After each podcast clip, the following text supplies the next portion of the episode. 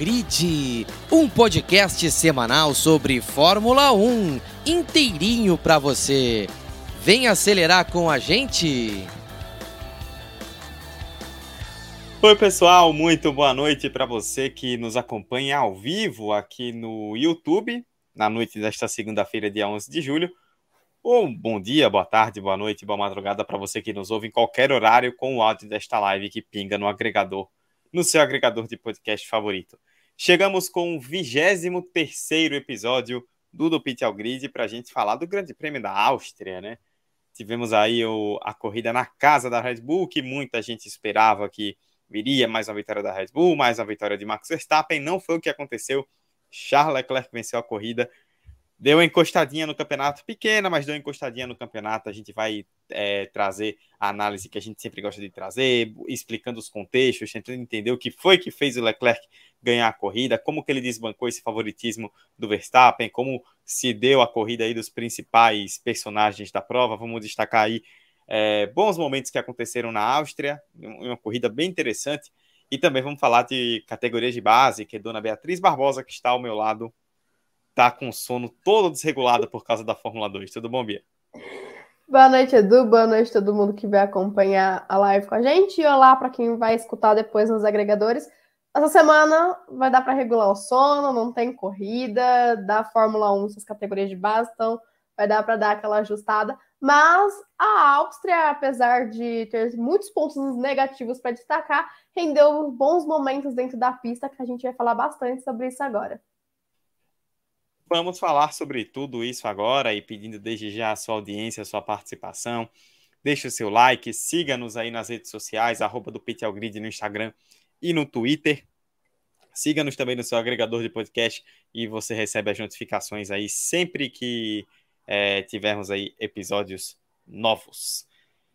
Bom, Beatriz, antes da gente falar aí de Leclerc, de Verstappen, de, da dupla da Mercedes, de Sainz, de Pérez, falar um pouquinho sobre esse GP da Áustria, né? É, tivemos sprint nesse final de semana, né? Depois do, pela segunda vez no ano aí tivemos um fim de semana com sprint, um fim de semana já mais movimentado por conta disso. É, queria saber de você o que é que você achou aí deste fim de semana de corrida no Red Bull Ring. O Spielberg ela tinha tudo para ser uma semana assim de corrida muito legal. Mas tem uma coisa na Áustria chamada limites de pista que Nossa. impede que o show seja dado da sua melhor forma. Porque a todo momento, desde o primeiro treino livre, desde a primeira sessão que se tem, independente da categoria, a gente tem aquele aviso na tela.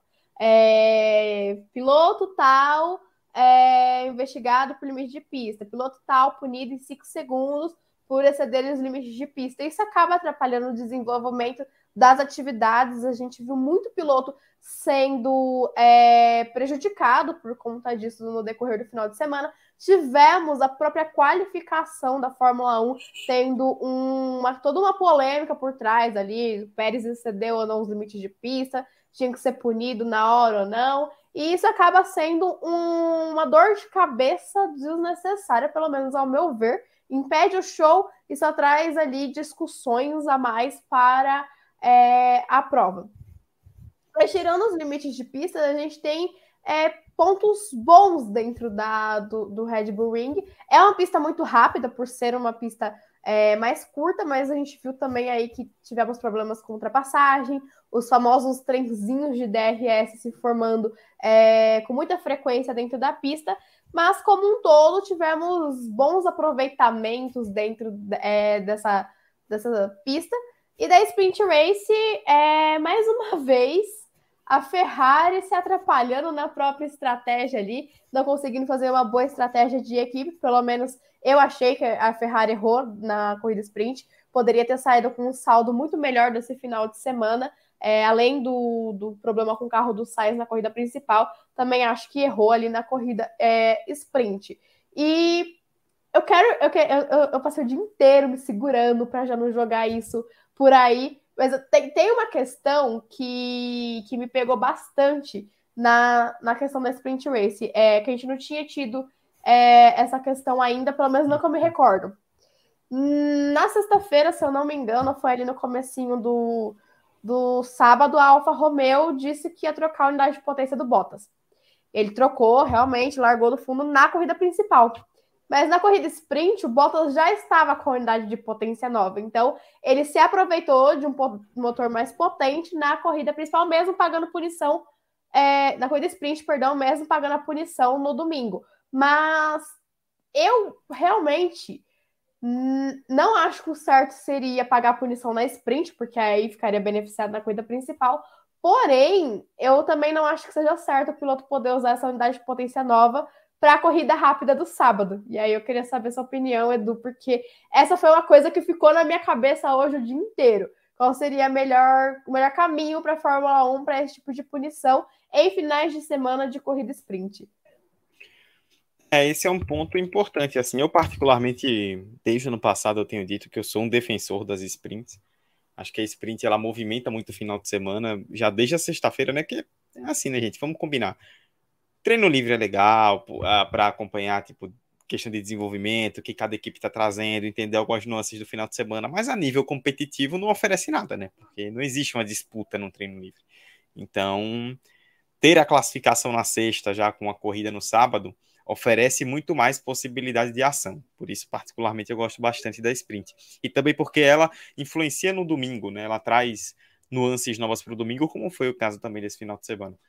Mas algumas coisas precisam ser aprimoradas, né? Óbvio, nem todo formato é perfeito e é importante que este... haja sempre evolução. Essa questão que você citou da punição faz todo sentido, porque é, querendo ou não, a sprint é uma sessão do final de semana, né? Então as equipes elas já têm ciência de que isso pode acontecer por outro lado, querendo ou não, é um motor novo que você já leva para uma corrida, né?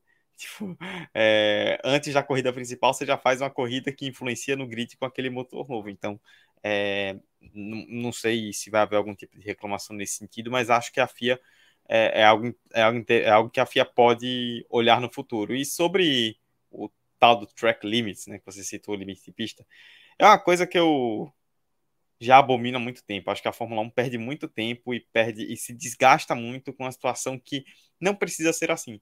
Tipo, ah, beleza, é, tem a linha ali, existe uma detecção e tudo mais. Só que existem pistas que, que por determinadas questões, sejam climáticas, de asfalto e tudo mais, algumas curvas são diferentes, como são, é o caso daquelas duas últimas curvas da Áustria. Você tem a questão do vento, que empurra bastante os carros, e eles vêm lançados em descida. Então, são curvas que realmente é muito difícil você manter ali. Se é difícil você manter na linha, e os carros passam um pouco mais da linha e vão na zebra, vamos ajustar esse limite. Nessas curvas específicas, coloca o limite um para depois da zebra, por exemplo, um pouco mais para é, outra posição. Só que se você manter o mesmo padrão para curvas que têm dinâmicas diferentes, você tende a fazer isso. Tipo, é um absurdo. Você ver durante a corrida, por exemplo, o Hamilton ele recebeu um aviso de track limits e a transmissão mostrou o replay. E assim, foi isso aqui, cara. Praticamente nada, zero. E o cara tomando aviso de track limits. E se, e se sair de novo, vai tomar punição. Assim, é uma coisa que.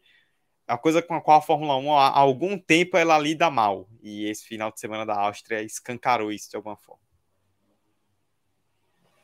Não, com toda certeza também não sou fã do da questão dos limites de pista. É outra coisa que me incomoda no final de semana da. Na verdade, acho que a única coisa que me incomoda no final de semana de sprint é que no sábado tem outro treino livre. Um treino livre que acontece com, com os parque carros fechado, né? Em regime de parque fechado. É um treino livre que não serve para nada. É só, ó, vamos gastar o tempo porque tá sobrando. Então, é, apesar de eu também gostar do, do, dos finais de semana com corrida sprint, acho que a, a Fórmula 1 poderia estudar maneiras de é, melhorar ainda mais esse formato, né? Mantendo aí três por ano, acho que é, que é, uma boa pedida, e fazer com que o sábado fique mais interessante, porque esse segundo treino livre já rolou a classificação, já tá na hype ali para corrida rápida. Não tem por que ter aquele, aquele, aquele treino, segundo treino livre, então uma forma de melhorar é, para ficar mais atrativo, né? Esse buraco que fica aí de uma é, da classificação até a corrida sprint, acho que deixaria o final de semana mais interessante se conseguissem achar uma solução para esse problema. É, é uma boa questão. Tem gente até, tem gente até comentando né, na, nas redes sociais se talvez fosse o caso da sprint ser até mais curta para oferecer mais possibilidade de, disputas, né? Que às vezes uma corrida um pouco mais. A sprint ela é curta, só que ela é um pouquinho longa, né? Digamos assim. E aí uma corrida um pouquinho mais longa, às vezes os pilotos dão mais a maneirada pela questão dos pneus, né? Tudo mais. E isso é um ponto também importante para se considerar, né? Esse ano eram para ser seis sprints, né? Sempre bom lembrar, as equipes barraram, né? Por, pela Liberty seriam seis, as equipes que barraram aí por conta de uma questão financeira e pediram três sprints novamente. É, a gente citou, Beatriz, os pneus, e os pneus foram aí uma tônica da corrida que terminou com a vitória de Charles Leclerc, e a gente entra nisso agora. Como eu falei na introdução, né, um fim de semana em que a Red Bull corria em casa, em que a Red Bull tem um histórico muito positivo, em que o Max Verstappen tem um histórico mais positivo ainda, e se esperar. Muita gente se realmente colocava o Verstappen como favorito, principalmente depois da pole na sexta-feira, e o Leclerc, e, e, da sprint no sábado, e o Leclerc no domingo foi buscar com uma grande exibição. Vamos começar a tentar entender, então, né? E, é, entender como se deu a corrida e como é que o Leclerc conseguiu ter uma superioridade tão grande em cima do Verstappen dessa vez na Áustria. É, acho que para entender o que aconteceu no domingo, a gente tem que voltar na sprint de sábado, porque nós tivemos a largada, Verstappen em primeiro, Leclerc em segundo. O Leclerc tentou atacar o Verstappen, estava é, numa distância considerável, poderia tentar realmente bater de frente com, com o Verstappen já no sábado, mas foi atacado pelo Carlos Sainz e aí teve que ficar numa briga com o companheiro de equipe. É, dessa vez a, a, Ferrari deixou os dois brigarem, não deu ordem de equipe. E nessa briga é, interna ali da Ferrari, o Verstappen só precisou mesmo conseguir administrar os pneus para vencer com folga a sprint race. Ele não teve realmente é, ameaças. E, e, depois da, da sprint, na entrevista ali dos três primeiros colocados, o Leclerc deixou bem claro que no domingo aquilo não iria acontecer, aquilo, aquela situação da Ferrari. E não aconteceu. Ele conseguiu ultrapassar o Verstappen três vezes na corrida. Ele realmente veio para ganhar. E foi o troco da Ferrari na Red Bull, já que a Red Bull ganhou em Imola, na casa da Ferrari. Então veio aí devolvendo na mesma moeda. É, o Verstappen sofreu com os pneus, o desgaste do, dos pneus do Verstappen, é, o acerto do carro do Verstappen fez com que ele tivesse problemas maiores na administração do pneu, então é, faltou ritmo para conseguir é, tentar alcançar o Leclerc, tanto que no final o Leclerc estava com problema nos pedais. Talvez se tivesse mais uma volta ou duas, o Verstappen tivesse chegado, mas não foi o cenário. Realmente os pneus desgastaram muito rápido para o Verstappen, e aí o Leclerc conseguiu voltar a vencer. Ele que tinha vencido pela última vez na Austrália, lá em abril, estava precisando desse refresco para tentar voltar a lutar pelo campeonato aí com o Verstappen.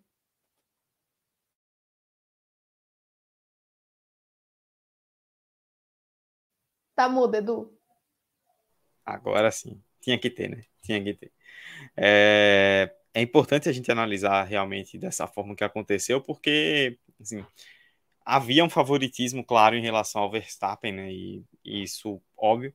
E a Fórmula 1, ela, desde o ano passado, né? Esse ano a gente tem visto isso, ano passado também, mesmo com os carros antigos, né? Antigos, entre aspas, que algumas condições específicas são capazes de mudar completamente o que acontece no final de semana, né?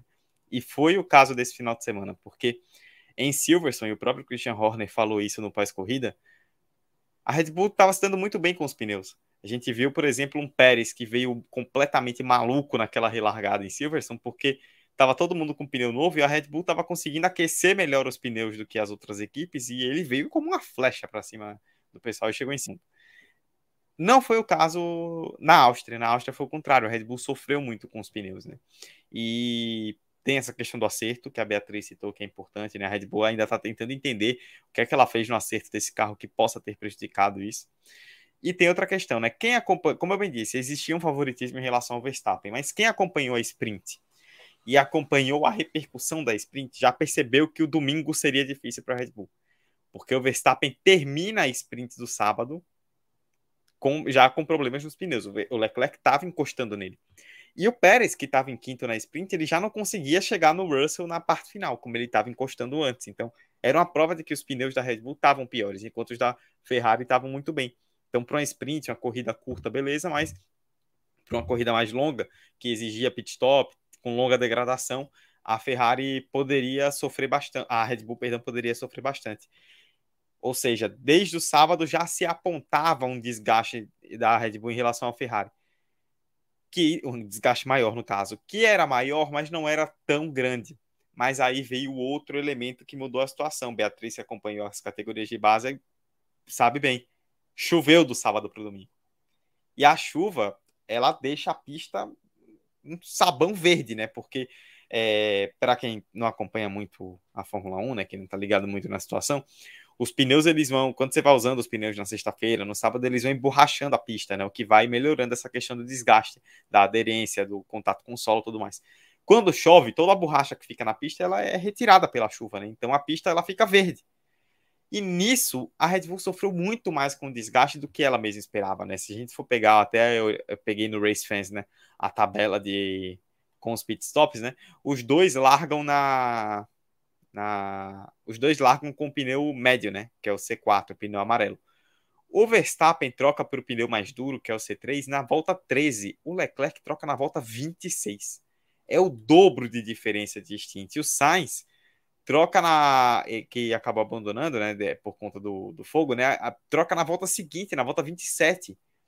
Enquanto o, o Pérez, por exemplo, o Pérez não. não é, o Pérez eu nem considerei no fim das contas, porque porque ele teve toda a questão do, do acidente, né?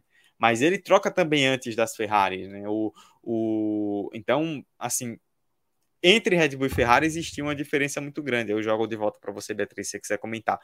E isso fez toda a diferença porque o Leclerc ultrapassou o Verstappen três vezes. Tirando a primeira, nenhuma das duas teve muita resistência, até porque o Verstappen sentiu que não adiantava insistir porque ele não tinha pneu para isso. E é, na questão da sprint, se não fosse aquela disputa entre Leclerc e Sainz lá no começo, o Leclerc teria vencido. Então teria saído aí com mais oito pontos que a sprint está valendo agora para o vencedor, se eu não me engano. É oito ou é dez? É oito, oito, oito. É oito, né? Então teria saído com mais oito finais, é, oito pontos nesse final de semana e a diferença para o Verstappen teria diminuído para 31 pontos. O Leclerc conseguiu reassumir a segunda posição na, na tabela, mas a questão que fica é que o clima não tá bom na Ferrari, o Binotto disse que só vão decidir quem vai ser o primeiro piloto é, lá na, na Bélgica, né? As ordens de equipe só vêm na Bélgica, mas realmente o clima não estava muito amistoso. E o, o Leclerc ele estava correndo no domingo naquele famoso ditado, estava correndo na força do ódio. E funcionou. Teve outro piloto que a gente vai falar mais para frente, que também é ligado à Ferrari, que estava correndo na força do ódio nesse final de semana, que era o Mick Schumacher. E também deu certo para ele. Então talvez falte um pouquinho de raiva aí nos pilotos para que eles consigam é, ter melhores desempenhos, é, não sejam tão bonzinhos na pista. E o, foi o que o Leclerc fez nesse domingo. Conseguiu voltar a vencer. Se vai conseguir manter o desempenho, já é outra questão. É, o interessante é que dá para ver o tanto que a Red Bull estava com problemas, que a gente viu uma Ferrari melhor em reta. E coisa que a gente vê, vem desde o começo da temporada, quando até mesmo o carro da Ferrari ainda era apontado como melhor é, do ano, é coisa que a gente sempre viu a Red Bull na frente. As retas sempre foram um ponto forte. É o ponto de desempate ali entre os dois carros. E nesse final de semana estava tão ruim essa questão que a Ferrari conseguiu ser melhor, inclusive, no ponto forte da Red Bull. Exatamente. E aí é por isso que eu digo que é importante a gente analisar esses contextos, né? Porque é estranho, né? Você pensar, tipo, era a grande força da, da Red Bull e a Ferrari conseguiu se dar bem nesse sentido, né? Então, é, tem, é, tem isso, tem a questão do, do vento também, que em determinado momento atrapalha durante o final de semana, né? Tanto que a gente viu na sexta-feira, nós vamos citar mais isso em relação, eu vou citar mais isso em relação ao Mercedes, mas na sexta-feira é, o vento ele começou a interferir ali no quali de uma forma que os pilotos estavam fazendo setores mais lentos nas primeiras parciais. Né? O Verstappen ele faz a pole com dois setores amarelos. Né? Ele vai buscar no setor final.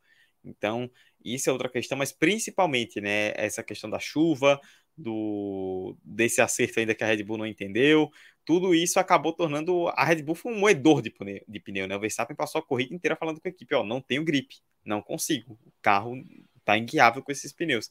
É, e no fim das contas acabou que nisso prevaleceu a, a Ferrari. E aí, é, Beatriz, tem uma questão importante em relação ao Leclerc, né? Porque A gente explicou todo o contexto. Dito isso, ultrapassar o Verstappen em uma corrida uma vez não é nada fácil. Ultrapassar três vezes então já é muito, muito difícil. O Leclerc conseguiu. Ele vinha de um tempo sem vitória contra um adversário muito forte que é o Verstappen, a Red Bull que vinha ganhando aí corridas nos últimos tempos. Na Áustria, que é a casa da Red Bull, na pista tomada de laranja da torcida do Verstappen, era todo um ambiente desfavorável e o Leclerc ganhou. Ele tirou só cinco pontos, né, por conta da sprint que o Verstappen ganhou. Ele fez a volta mais rápida também, então o Verstappen, o Leclerc só tirou cinco pontos. No campeonato é uma diferença pequena. Só que animicamente é uma vitória muito importante para passar aquele recado, né? De que ele tá lá e de que a Ferrari segue na disputa. A questão, eu acho que a questão principal nesse assunto ainda é a Ferrari conseguir se entender internamente. Porque vem de duas vitórias. O Sainz venceu na Inglaterra, o Leclerc venceu na Áustria. Então é para o ânimo estar 100% renovado e a partir daí voltar, é, chegar na França é, mostrando para o que veio nessa temporada, mostrar um pouco mais daquela Ferrari que começou com o hype em 100% de que a Ferrari voltou. É, então tá na hora da Ferrari voltar novamente é, para a Fórmula 1 e, e, mostrar que quer esse campeonato, que não tá contente em ser segundo lugar. Voltou a ser segundo lugar no campeonato agora, inclusive, porque o, a, a Red Bull estava fazendo uma dobradinha antes do GP da Áustria. Então, realmente, a Ferrari precisa desse ânimo e precisa é, usar esse ânimo ao seu favor. A França pode ser um, um, ponto interessante, ver como vai ser o comportamento dos pilotos, se vão se entender melhor. A Ferrari também vem com problemas de confiabilidade por, por questões de muitos abandonos, principalmente aí com o Carlos Sainz.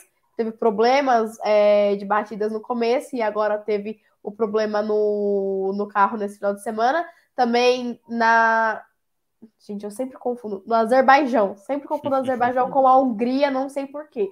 Mas enfim, sempre, sempre confundo. Mas é, no Azerbaijão, o carro do Sainz teve problema no, na questão hidráulica, então ainda tem problemas de confiabilidade é, o carro da Ferrari. Com isso, fica a questão, né? A Ferrari precisa se vencer primeiro antes de conseguir vencer a Red Bull. Se conseguir otimizar esses resultados, não estou falando em voltar a vencer todas as corridas, igual estava ali no começo do ano, antes da Red Bull melhorar, porque o carro da Red Bull vem melhor, o Verstappen vem mais consistente no campeonato, mas a Ferrari tem a faca e o queijo na mão para tentar encostar. Se vai conseguir fazer bom uso dessa vantagem que venha surgindo, aí já fica difícil de responder, porque a gente viu muito bem o que a Ferrari fez quando ela tinha faca e o queijo na mão no começo da temporada. É, e é, lembrar também, né, que o Leclerc ele teve uma situação bateu um medo ali, né, no final da corrida, né, por conta da questão do acelerador, né? A, a informação vai, vai lá, você vai completar, é, enquanto a Beatriz não volta aí, é a informação da da Juliane Serrazoli, né, repórter da produtora da Band, repórter do Walk, está sempre cobrindo as corridas em loco, ela disse que a informação que a Ferrari passou é que houve um, uma questão no pedal do acelerador, né, que ele estava recebendo uma pressão de 30%, digamos assim, então, de forma leiga, né, explicando, era como se o Leclerc tirasse o pé do acelerador e o acelerador meio que tivesse funcionando como se estivesse 30% pressionado. Por isso que ele destacou que na curva 3 estava tendo tanta dificuldade, né? Porque a curva 3 é aquele grampo, né? E ali é o ponto mais lento. A Áustria não tem tantas curvas lentas, então isso ajudou. Se fosse uma pista de mais curvas lentas, ele, se fosse no Azerbaijão, que a Beatriz aí citou antes, ele provavelmente teria sofrido bastante com isso. E o Verstappen até tira bem uma diferença no final, né? O Verstappen chega a menos de dois segundos, mas não foi suficiente. E o Leclerc venceu. É, e como eu disse, né? Ele tira poucos pontos, né? Se a gente for olhar para a tabela, ele tira só cinco pontos. Mas essa vitória, primeiro, com, abandono, com a questão do Pérez, né, com, com os problemas do Pérez, é, recoloca o, o, o recoloca o Leclerc na vice-liderança do campeonato, né? Que é uma coisa muito louca, né? A gente tem tratado o Leclerc como o principal desafiador do Verstappen, mas ele não era o vice-líder há algum tempo, né? E assim, ele tá a 38 pontos do Verstappen, mas traz essa essa coisa de tirar aquele peso de já algum tempo sem ganhar e traz essa essa gana novamente, tipo, ó, a gente tá no jogo, a gente tá na briga, é dizer para o seu rival que você está próximo. E quando você ganha da forma que ganhou, na casa do rival, ultrapassando o grande, o, o grande piloto e o líder do campeonato até então, com de três vezes diferentes na corrida, é uma mensagem muito forte que o Leclerc pa passa e é, como você bem disse, Beatriz, vamos ver se isso vai se resultar em algo na França, né? Mas é, por enquanto, é, um final de semana aí de glória depois de tantos problemas aí que a Ferrari teve no, na, nas últimas semanas, né, digamos assim. O Leclerc bateu o Verstappen e é espaço para a gente falar também do Verstappen, né, Beatriz? Que fez a pole, ganhou a sprint, mas na hora da corrida sofreu muito com os pneus, tentou fazer o possível, salvou um segundo lugar que para ele ainda ficou ótimo, porque seria terceiro se não fosse questão do Sainz, que a gente vai falar daqui a pouco. E é aquela, né? questões anímicas à parte, que é o que a gente disse do Leclerc, né? Dos males menor, né? Perdeu só cinco pontos e ainda mantém uma folga um pouco considerável na frente. Novamente, né? O, o Verstappen vem para o final de semana com problemas e mesmo assim consegue é, sair com bom resultado, mesmo com o panorama não sendo tão favorável. É, como a gente já disse, teve problemas ali com o desgaste dos pneus, com isso não podia atacar o Leclerc, porque se tentasse atacar é, de alguma forma, não conseguiria chegar até o final da prova, precisaria fazer mais uma parada para trocar os pneus. E conseguiu administrar dentro do que tinha ali naquele momento, mesmo reclamando muito no rádio, é, conseguiu fazer uma, uma boa corrida dentro do que os pneus permitiram e chegar, chegou em segundo. É, dos males, os menores, como você bem ressaltou, saiu com uma boa pontuação por ter conseguido vencer a sprint race, mas é, o, o, Verstappen ele vem muito preparado para essa temporada. Se na temporada passada a gente viu ele brigando é, efetivamente pelo título, em alguns momentos sendo é, muito nervoso e fazendo, é, cometendo alguns erros tanto quanto juvenis, esse ano, já como campeão, ele vem muito mais maduro. Ele vem. É, a gente até ressaltou isso alguns episódios atrás, que nessa temporada o Leclerc vai passar pelo que o Verstappen precisou passar no passado. Não estou falando que o Leclerc vai ser campeão como o Verstappen ano passado, mas o processo de amadurecimento é o que o, Leclerc está vivendo nesse momento. Na em Silverstone a gente viu a frustração estampada na cara do Leclerc. Então, a gente, é, nessa, nessa corrida agora na Áustria, veio um ânimo a mais o Verstappen também poderia ter sido extremamente frustrado de Silverstone, mas já também já tinha uma vantagem na liderança, isso conta muito, mas a gente percebe que já tem uma maturidade a mais de conseguir lidar com os problemas, e isso é fundamental. A mentalidade do piloto ali também conta muito no resultado final. Exatamente, né? Então, é, sobre o Verstappen, é difícil fazer uma, análise, é, é, fazer uma análise mais profunda, né? Porque a gente fala do Verstappen, então a gente tem que, invariavelmente, efeito colateral, falar do Leclerc, né? Porque os dois disputaram pela vitória, a gente abordou a questão da Red Bull, então é, fica aí, né? No fim das contas, a gente olhando a tabela, o Verstappen tem 208 pontos, o Leclerc 170, né? Então, o Verstappen, nesse sentido, ainda tem um, uma boa gordura. Agora, é para ficar de olho essa questão dos pneus, né, do desempenho, porque a gente não sabe como vai ser em outras pistas, né? Porque, como eu disse, uma chuva, uma temperatura diferente. No domingo, como choveu do sábado para domingo, estava mais frio no domingo e isso fez diferença também. É, uma temperatura maior ou menor pode fazer a diferença, então tudo vai depender desse contexto. Uma, uma coisa interessante, né? Só para poder fechar o assunto dos dois postulantes à vitória ao título, é que assim a gente sempre destacava né, nas últimas corridas, desde que nós vimos as atualizações da Ferrari em Barcelona, que era sempre difícil observar como realmente estavam Red Bull e Ferrari pau a pau, porque a Ferrari estava sofrendo muito, né? A gente viu Barcelona, o motor do Le... o, o problema do motor do Leclerc, né? Vimos no Azerbaijão os dois abandonando, vimos no Canadá o Leclerc largando lá de trás por conta da punição. É, na Inglaterra, a vitória e, e, aí na Inglaterra a Ferrari, perdão, voltou a vencer com o Sainz e agora vence de novo com o Leclerc, né? Então a gente tá vendo aí dois finais de semana em que a Ferrari conseguiu ter as coisas um pouco mais ajustadas já com essas atualizações e a Ferrari venceu as duas corridas. Isso quer dizer que a Ferrari vai vencer muito mais corridas daqui para frente? Não sabemos, não dá para cravar. A Red Bull também vem muito forte, mas é fato que a Ferrari estava é, precisando como você bem falou, Beatriz, primeiro corrigir um pouco os problemas para depois conseguir se encontrar.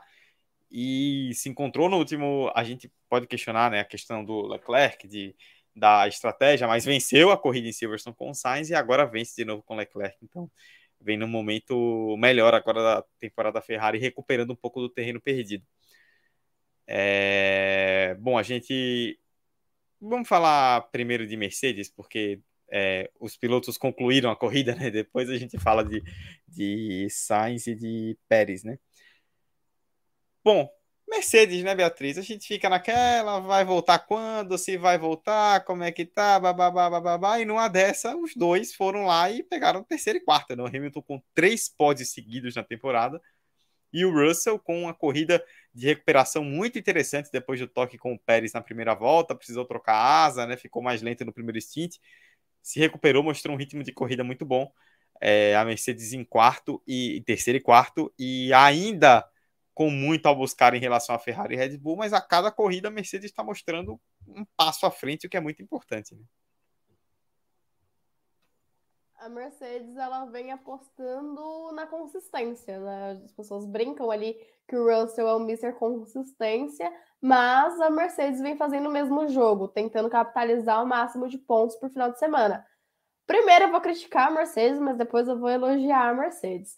É, na sexta-feira, durante a classificação, no Q3, os dois pilotos da Mercedes tiveram ali batidas e acabaram não concluindo a sessão. Primeiro Hamilton, depois o Russell.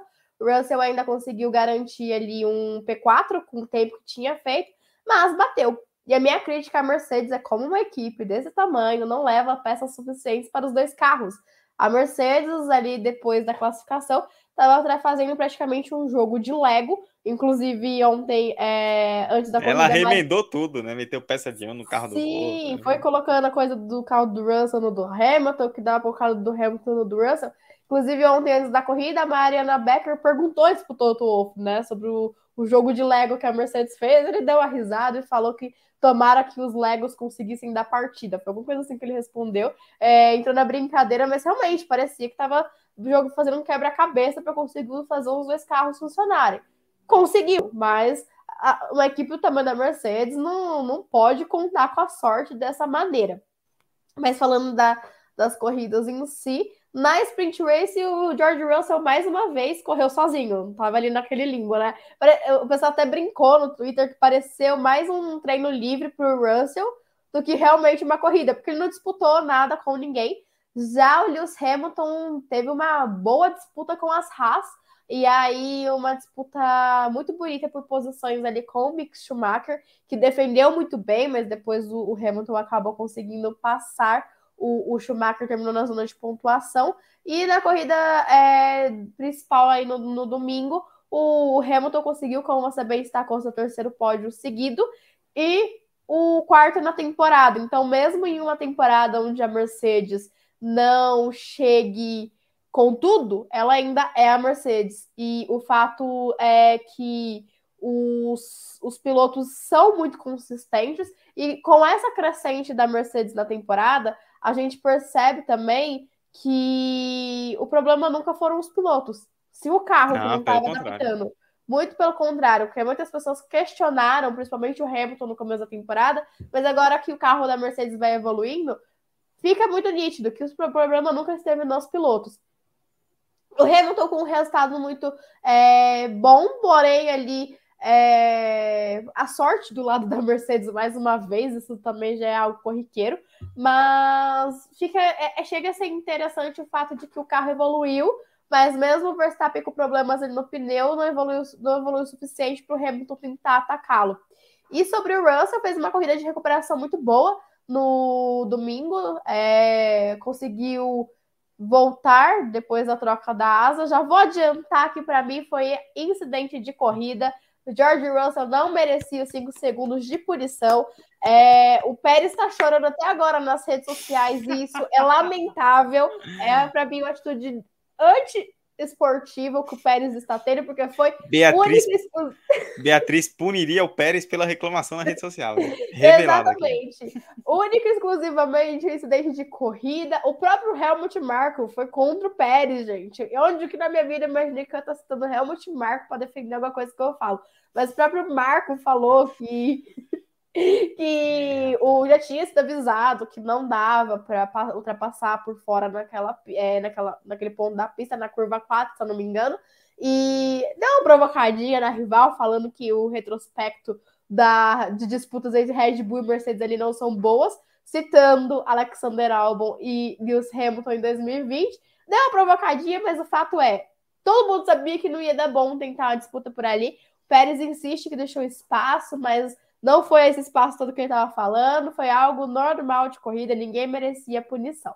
Mas, dito isso, deu ruim para o Pérez, que não conseguiu terminar a corrida, e o Russell foi escalando é, o pelotão sutilmente. A transmissão não mostrou muito sobre a corrida do Russell, mas uma coisa que eu gostaria de ressaltar, e é aí que eu vou elogiar a Mercedes, é que a estratégia foi muito boa com o Russell. Pararam o Russell no momento certo e, e aí resultou no quê? Conseguiram evitar que o Russell ficasse preso nos trenzinhos de DRS que se formavam é, no decorrer da, da prova. A Mercedes tem muita dificuldade de ultrapassar ne, nessa situação.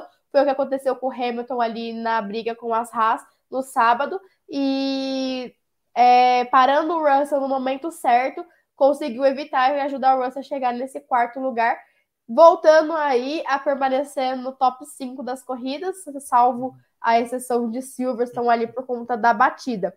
É, mas também eu já vou criticar a Mercedes de novo, tá? E aí já passo a palavra para você.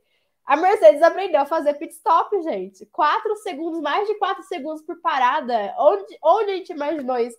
A Mercedes foi protestar contra os, os pit stops rápidos da Red Bull fez mudar a regra de pit stop e acabou se prejudicando totalmente, porque eles aprenderam a fazer pit stop e agora fica aí é, mais de 4 segundos é, parados para fazer troca de pneu.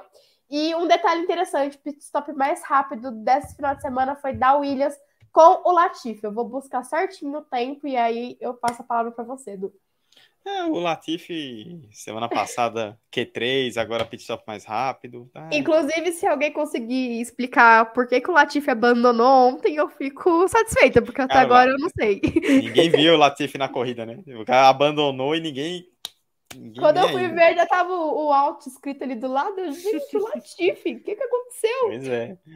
Mas o. Mas é, né? Mercedes, assim, primeiro reforçar o que você citou sobre Russell e Hamilton, assim em conjunto de dupla, né? No, falando de equipe especificamente, não individualmente, tá? individualmente também estão lá em cima, mas em se tratando de dupla, para mim, inegavelmente a melhor dupla da Fórmula 1 hoje é Hamilton e Russell, assim.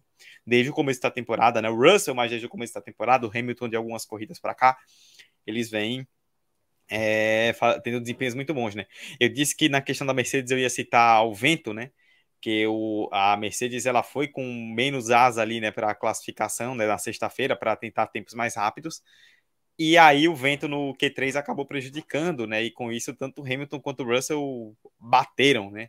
É, e acabaram largando o Hamilton mais atrás. O Russell ainda tinha um tempo, salvou o quinto lugar na sprint, né, o Russell, ele, o Russell ele fez meio que uma, como você falou, né, o Russell fez uma corrida solo, né, porque ele ficou muito longe da, dos três primeiros, mas o Pérez, que chegou em quinto, precisou escalar o grid por causa da punição do track limits, né. Então o Russell ficou na categoria própria dele, né, o que deixa muito claro que o que a gente vem destacando aqui, pelo menos o que eu venho dizendo, que a Mercedes ela ainda está a um bom caminho de distância de Ferrari e Red Bull, mas sim se aproxima só que ela já está muito à frente das outras, né? Então ela está vivendo um mundo próprio ali com a terceira equipe do grid. E o Hamilton teve que fazer uma corrida de recuperação, é... aquela disputa ali que foi muito legal, né? Com o Schumacher no, no, na sprint, inclusive, quando a gente for falar da Haas, citar Schumacher e Magnussen, porque além do grande resultado do Schumacher, o, o clima esquentou lá na, na Haas depois da sprint, tá? A gente vai falar sobre isso daqui a pouco. Mas Inclusive, entrando na onda, né? Beatriz fez algumas críticas aí à Mercedes. Eu vou fazer uma crítica específica, não exatamente à Mercedes, mas especificamente nesse sentido ao Hamilton, é, que fez uma baita corrida, um grande final de semana. O Hamilton é um gênio, é, tá conseguindo resultados até acima do que a gente esperaria pelo carro, né? Que não é tão horrível assim, mas para brigar lá em cima tem sido difícil. Ainda assim, o Hamilton tá conseguindo resultados. Dito tudo isso, eu me incomodei muito com, com a reclamação do Hamilton contra o Schumacher na sprint, né? Falando, ah, porque ele tá me bloqueando, tá não sei o que. Pô, briga de corrida, absolutamente normal, né? Mas enfim, não vou é, me aprofundar muito nisso. Até sobre a questão das peças que você citou, Beatriz, eu tenho uma, uma tentativa de justificativa que talvez seja o caso. Teto de gastos. O pessoal não está gastando muito com peça, né? Então a Mercedes, em vez de gastar com mais peça, preferiu remontar os carros ali para tentar ajustar alguma coisa, né? E aí na corrida, né? A corrida da Mercedes ela acaba muito pautada pela questão do Russell na largada, né? Com o Pérez, e aí eu reforço. A gente vai citar. É, eu reforço sua visão de que foi acidente de corrida. A gente vai se debruçar um pouco mais nisso daqui a pouco, porque vamos falar do Pérez e do Sainz. É, reforço que foi acidente de corrida. E assim, o Russell, a questão é que ele teve uma parte do carro ali que ficou danificada, né? Que só pode ser consertada quando a equipe trocou o bico quando ele foi pro box, né? Então ele pagou a punição e ainda trocou o bico. É, e foi isso, você citou o trenzinho, que acabou causando o trenzinho foi o Russell, né? que ele ficou mais lento segurando a galera, é, gerou esse trenzinho de DRS. E aí, quando ele voltou, a Mercedes imprimiu um bom ritmo com o Russell. O Hamilton conseguiu se livrar das Haas. Demorou um pouquinho, mas conseguiu se livrar das Haas, conseguiu se livrar ali do Ocon também. E acabou rumando para um terceiro lugar. Foi por conta desse trenzinho que o Hamilton perdeu tempo. Então, assim, o Hamilton ele chega a 38 segundos, se eu não estiver enganado, atrás do Leclerc e do Verstappen mas na, na prática acabou não sendo 38 segundos, né? Que por conta desse trem de DRS ele perdeu tempo. Fato é que as Mercedes estão aí se recuperando aos poucos e já era imaginado realmente que na Áustria elas não fossem tão bem pelas características da pista. O Ricard tem uma pista lisa, uma pista que já cuida melhor dos pneus, já é uma situação mais parecida com Barcelona ou Silverstone, por exemplo. Então, eu espero ver a Mercedes forte em Paul Ricard, brigando pela vitória. Não sabemos. É um caminho longo ainda para chegar em Ferrari e Red Bull. Mas, definitivamente, a Mercedes, ela. No tipo de pista que vai encontrar em Porricara, é uma pista que tem casado bem com o estilo dela. E nisso, a Mercedes, ela empolga na possibilidade de conseguir um bom resultado. Você tem algo a comentar mais aí sobre a Mercedes, Beatriz? Sobre a Mercedes, não, mas vou completar a minha informação sobre as paradas. Opa. Parada do Latifi é no total entrada e saída do pit foi em 21 segundos, ponto 206 contra 21.212 do Carlos Sainz. Então, é, a Williams aí trabalhando muito bem. E a curiosidade é que o quinto pit stop mais rápido foi da McLaren, que está voltando a aprender a fazer pit stop, e com o Daniel Ricciardo, que foi a parada em 21.356. Então, realmente, tá aí o top 5. É, Depois do Sainz foi Leclerc e Verstappen, aí veio o Daniel Ricciardo de paradas nesse, nesse GP da, da Áustria. E, sinceramente, o único momento que Latifi apareceu, porque, como eu disse, se alguém souber por que, que ele abandonou, manda lá nas redes sociais do Paddock, do F2 e do Pit Grid, porque eu ainda não descobri. Ah, muito bem, então é isso, né? Hamilton terceiro, terceiro pódio dele seguido, é, Russell em quarto, é, e bom, o Russell destacou depois da corrida, né? Inclusive que o que ele imagina que tenha perdido até um segundo por volta, né? A gente não sabe a gente não sabe dizer exatamente se foi isso mesmo, mas é uma projeção que o Russell fez ali pelo que ele sentiu de ritmo, ele falou depois da corrida. O toque do Russell com o Pérez, né, que acabou aí prejudicando bastante a corrida do Pérez, né, tanto que depois ele viria a abandonar. Quem também abandonou foi o Carlos Sainz, e a gente vai entrar nesses dois agora. É, Beatriz, vamos aproveitar que já estávamos falando do Pérez e assim, você falou bastante aí na questão do, do, do da Mercedes, né? Quando você falou Russell, você citou Pérez. Caso você queira completar com algo a respeito do acidente e desse fim de semana do Pérez, né? Que foi muito atribulado, punição depois do quali, um sprint de recuperação e o toque na corrida que acabou fazendo ele abandonar voltas depois. É só exemplificar o que foi que aconteceu no quali, a gente citou anteriormente. É, tivemos a classificação, como falamos no começo do episódio. Os limites de pista apareceram, interferiram muito nesse final de semana. O, o Sérgio Pérez passou dos limites de pista e apareceu ali que só seria investigado após a classificação. E esse foi o grande rolo. Por que, que o Sérgio Pérez só seria investigado após a classificação, sendo que vários pilotos já tinham tido suas voltas deletadas. Nisso foi no Q2, e o tempo do Pérez seria para ele ter ficado em 13 terceiro, antes, é, o tempo que ele fez antes dessa volta que seria é, deletada. Aconteceu, ele foi para o Q3, é, e aí atrasou o Q3 no caso, porque ficou nessa coisa, vai punir agora, não vai. Decidiram que iriam punir o Sérgio Pérez muito tempo depois, só que ficou aquela coisa, ele vai ficar em décimo, sendo que o tempo dele foi para ser o décimo terceiro, não foi muito justo. E o grande prejudicado nisso foi o Gasly, que a gente vai falar também mais para frente, mas que teve um final de semana muito, é, muito apagado e que também acabou sendo prejudicado com essa questão do Sérgio Pérez. Então teve toda essa polêmica aí da classificação de por que, que com o Pérez a decisão foi diferente, para ser analisada depois e tudo mais. E aí abriu margem para muito falatório é, dos, dos fãs é, nas redes sociais e, e, prejudicou outros pilotos. No caso, o outro piloto foi o próprio Gasly. E em relação ao acidente, foi o que eu falei. Para mim, foi um incidente de corrida, não deveria ter tido punição. E ano, ano passado teve um, um, incidente no mesmo ponto da pista com o Sérgio Pérez e o Lando Norris, onde o Norris também foi responsabilizado e não deveria. E é como o Edu bem ressaltou com a gente conversando hoje, ele deve falar aqui de novo. Aí a FIA comentei nos mesmos erros ano após ano. E só estraga o show, porque não precisava ter punição por track limits, não precisava de punição por conta de incidente normal de corrida. A gente tanto fala dessa rivalidade criada por incidentes de corrida que são tratados como crimes, e eles seguem acontecendo e pilotos sendo punidos, isso só estraga o esporte. Quem sai perdendo realmente é o esporte com essas situações. Opa, agora sim, tinha mutado novamente. Acho que sobre o Pérez e o Russell, né, dando minha visão, acho que foi um toque de corrida absolutamente natural. Eu estava acompanhando, eu acompanhei a corrida, né, pela F1 TV na transmissão da Sky inglesa e o Martin Brundle, ele disse que qualquer um dos pilotos ele teria uma justificativa para qualquer argumento, né? Tipo, no caso, o Russell teria um bom argumento para dizer que foi um incidente de corrida, o Pérez seria um bom argumento para dizer que deveria ter haver uma punição, porque os dois vêm dividindo a curva, né? E o Pérez ele ele coloca por fora e na hora da freada dá para perceber pelo bordo do Russell que o Pérez está à frente, né? E eu, eu, eu, vi, de certa forma, guardadas as devidas proporções. E aí, bom destacar isso aqui, tá? Guardadas as devidas proporções eu vi uma certa semelhança com o que aconteceu em Silverstone no ano passado. Um piloto que veio por fora, mas, mas que poderia ter usado um pouco mais de espaço de fora, e um piloto que veio por dentro, mas que também tinha um pouco mais de espaço por dentro se quisesse, né? Então, os dois partiram para dividir a curva.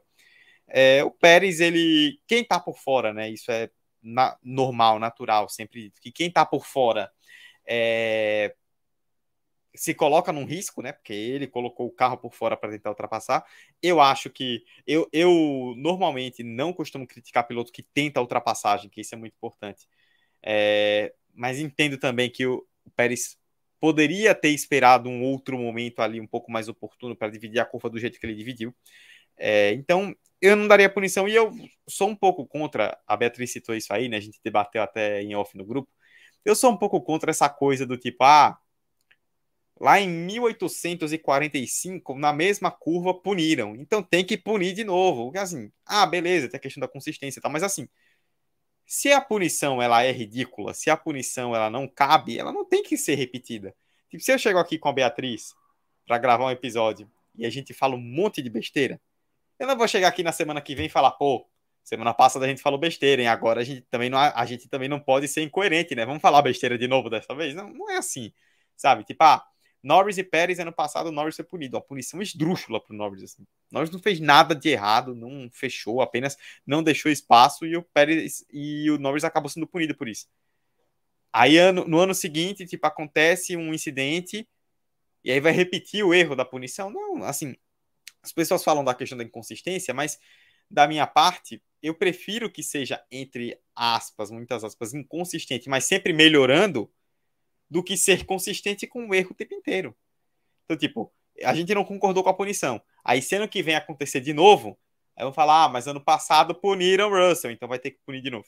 E aí vão seguir nessa, nessa, nesse efeito dominó de punição. Né? E, enfim, eu não concordo com a punição, acho que está muito claro quanto a isso. E mais um, mais um fim de semana aí que o Pérez tem problemas, né? O Pérez, o Pérez ele, desde o ano passado, ele se acostumou a ser esse piloto que faz corrida de recuperação, né? Foi o caso na sprint, conseguiu ganhar boas posições, mas acabou não sendo o caso na corrida por conta desse toque. E o Carlos Sainz, hein, Beatriz? Tava vindo bem para um segundo lugar, depois de ganhar em Silverstone, viria aí para ser segundo, continuar ali na cola do Leclerc, se colocar bem na briga pelo campeonato. E o motor foi para o espaço, né? O carro virou um churrasco, foi uma explosão daquelas clássicas, né? A, a, a cena é dá uma aflição, mas a imagem do carro em chamas ela é bonita, né? Visualmente falando, né? Não, não bonita, claro. Não, não foi maravilhoso o Sainz pegando fogo, né? mas é, a, cena, a cena plasticamente ela acaba bem bonita, mas estragou aí o final de semana do Sainz que se alguém tem muito a lamentar nesse final de semana depois do que foi Silverstone, esse alguém é ele. Sim, vocês vão perceber que eu vim para reclamar nessa segunda-feira à noite, porque, assim, na questão da corrida, Carlos Sainz vinha bem, ele vinha para tentar a ultrapassagem em cima do Verstappen, provavelmente iria conseguir, porque o Verstappen estava sem ritmo, e aí começa a encostar e a gente vê aquela cena onde a gente descobre que o carro da Fórmula 1 tem freio de mão. É, o, ele para num, num ponto mais inclinado, uma subida, e, gente, os fiscais de pista parados assistindo a cena. O Sainz claramente não conseguia sair do carro, o carro descendo, ele não sabia se tentava parar o carro, se tentava, se tentava sair, o carro pegando fogo e os marshals parados, com as mãos cruzadas em frente ao corpo, e não fizeram nada. E quando um abençoado pega um extintor para descer, ele desce sozinho, antes de ir apagar o fogo, ele tem que calçar o carro do Sainz pro Sainz, pro carro parar de descer. Isso tudo, se tivesse outro, Marshall ali com ele descendo para ajudar, teria começado a controlar as chamas muito antes. Então, ao meu ver, teve uma falha horrenda do pessoal ali da pista, que deveria ter sido mais ágil e trabalhado em conjunto para evitar aquela primeira cena desesperadora, que claramente a gente viu o Sainz tentando sair do carro e não conseguia porque o carro estava descendo. É... Depois ele sai do, do carro e no primeiro momento eu me perguntei se ele estava tão desnorteado com aquela cena que saiu daquela situação, mas depois a gente viu que foi só a frustração porque como o Eduardo bem ressaltou, ele era o cara que devia estar comemorando muito, né? Conseguir uma vitória em Silverstone e talvez o segundo lugar aí na Áustria, e quando tudo parecia que ia dar certo, deu tudo errado, mais uma vez. É, aí para o Carlos Sainz, então a gente viu a frustração em sua forma pura ali no rosto do Carlos Sainz, que lamentavelmente teve que abandonar o, o GP e provavelmente vai cumprir alguma punição aí por troca de peças se não no próximo, na próxima corrida já na, na, França, mas muito em breve, porque deu perca total ali no, no turbo do, do motor dele. É, talvez possa salvar uma peça ou outra, mas o incêndio foi feio, foi é, uma falha bem complicada. E naquele momento, o Leclerc, deve ter passado o filme na cabeça do Leclerc já pensando: será que o meu carro é o próximo? Porque foi uma situação muito complicada mesmo é, para o Carlos Sainz, infelizmente, porque ele poderia estar festejando ainda mais com a equipe, mas não foi o caso para ele nesse final de semana. E, e, é engraçado, sempre acontece isso com a Ferrari. Foram raras as situações onde os dois pilotos conseguiram comemorar juntos.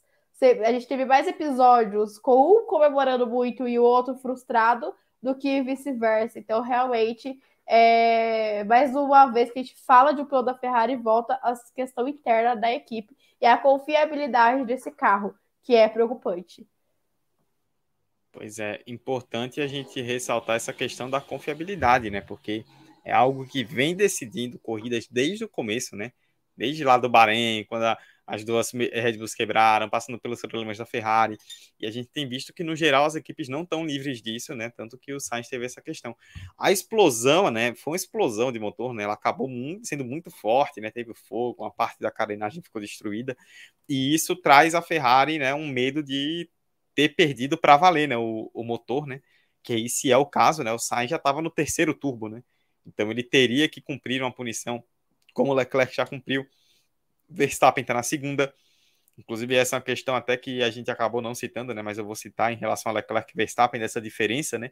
O Verstappen está no segundo motor, né? O Leclerc já cumpriu punição por motor novo. Então, é... isso faz uma diferença também. E a própria, vou voltar a citar a Juliane Serrazoli, né? Mais uma vez, uma grande fonte de referência para a gente. Ela destacou também no, no pós-corrida que o, ela lembrou, né, que esse carro do, esse motor do Sainz né, que explodiu estava na terceira corrida. Então, era um motor que ainda teria uma boa quilometragem a ser usada e que já fica pelo caminho. É uma preocupação para a Ferrari aí para ter que lidar com essa questão das punições. Em relação ao campeonato, né, o Sainz ele fica a 37 pontos, se não estiver enganado aqui, do Leclerc e a 75 pontos do Verstappen, né? Então ele se distancia bastante e isso vai, sem dúvida alguma, ser um problema para ele. Mais um problema como ele teve no Azerbaijão agora novamente que custa bons pontos aí para o Sainz que poderiam ser bem úteis na vida pelo campeonato. Depois de uma vitória como a que ele teve em Silverstone, né? Seria muito importante para ele emplacar mais um final de semana para manter ali a regularidade, né? E dessa vez acabou não sendo possível. Ele foi bem no final de semana, tá?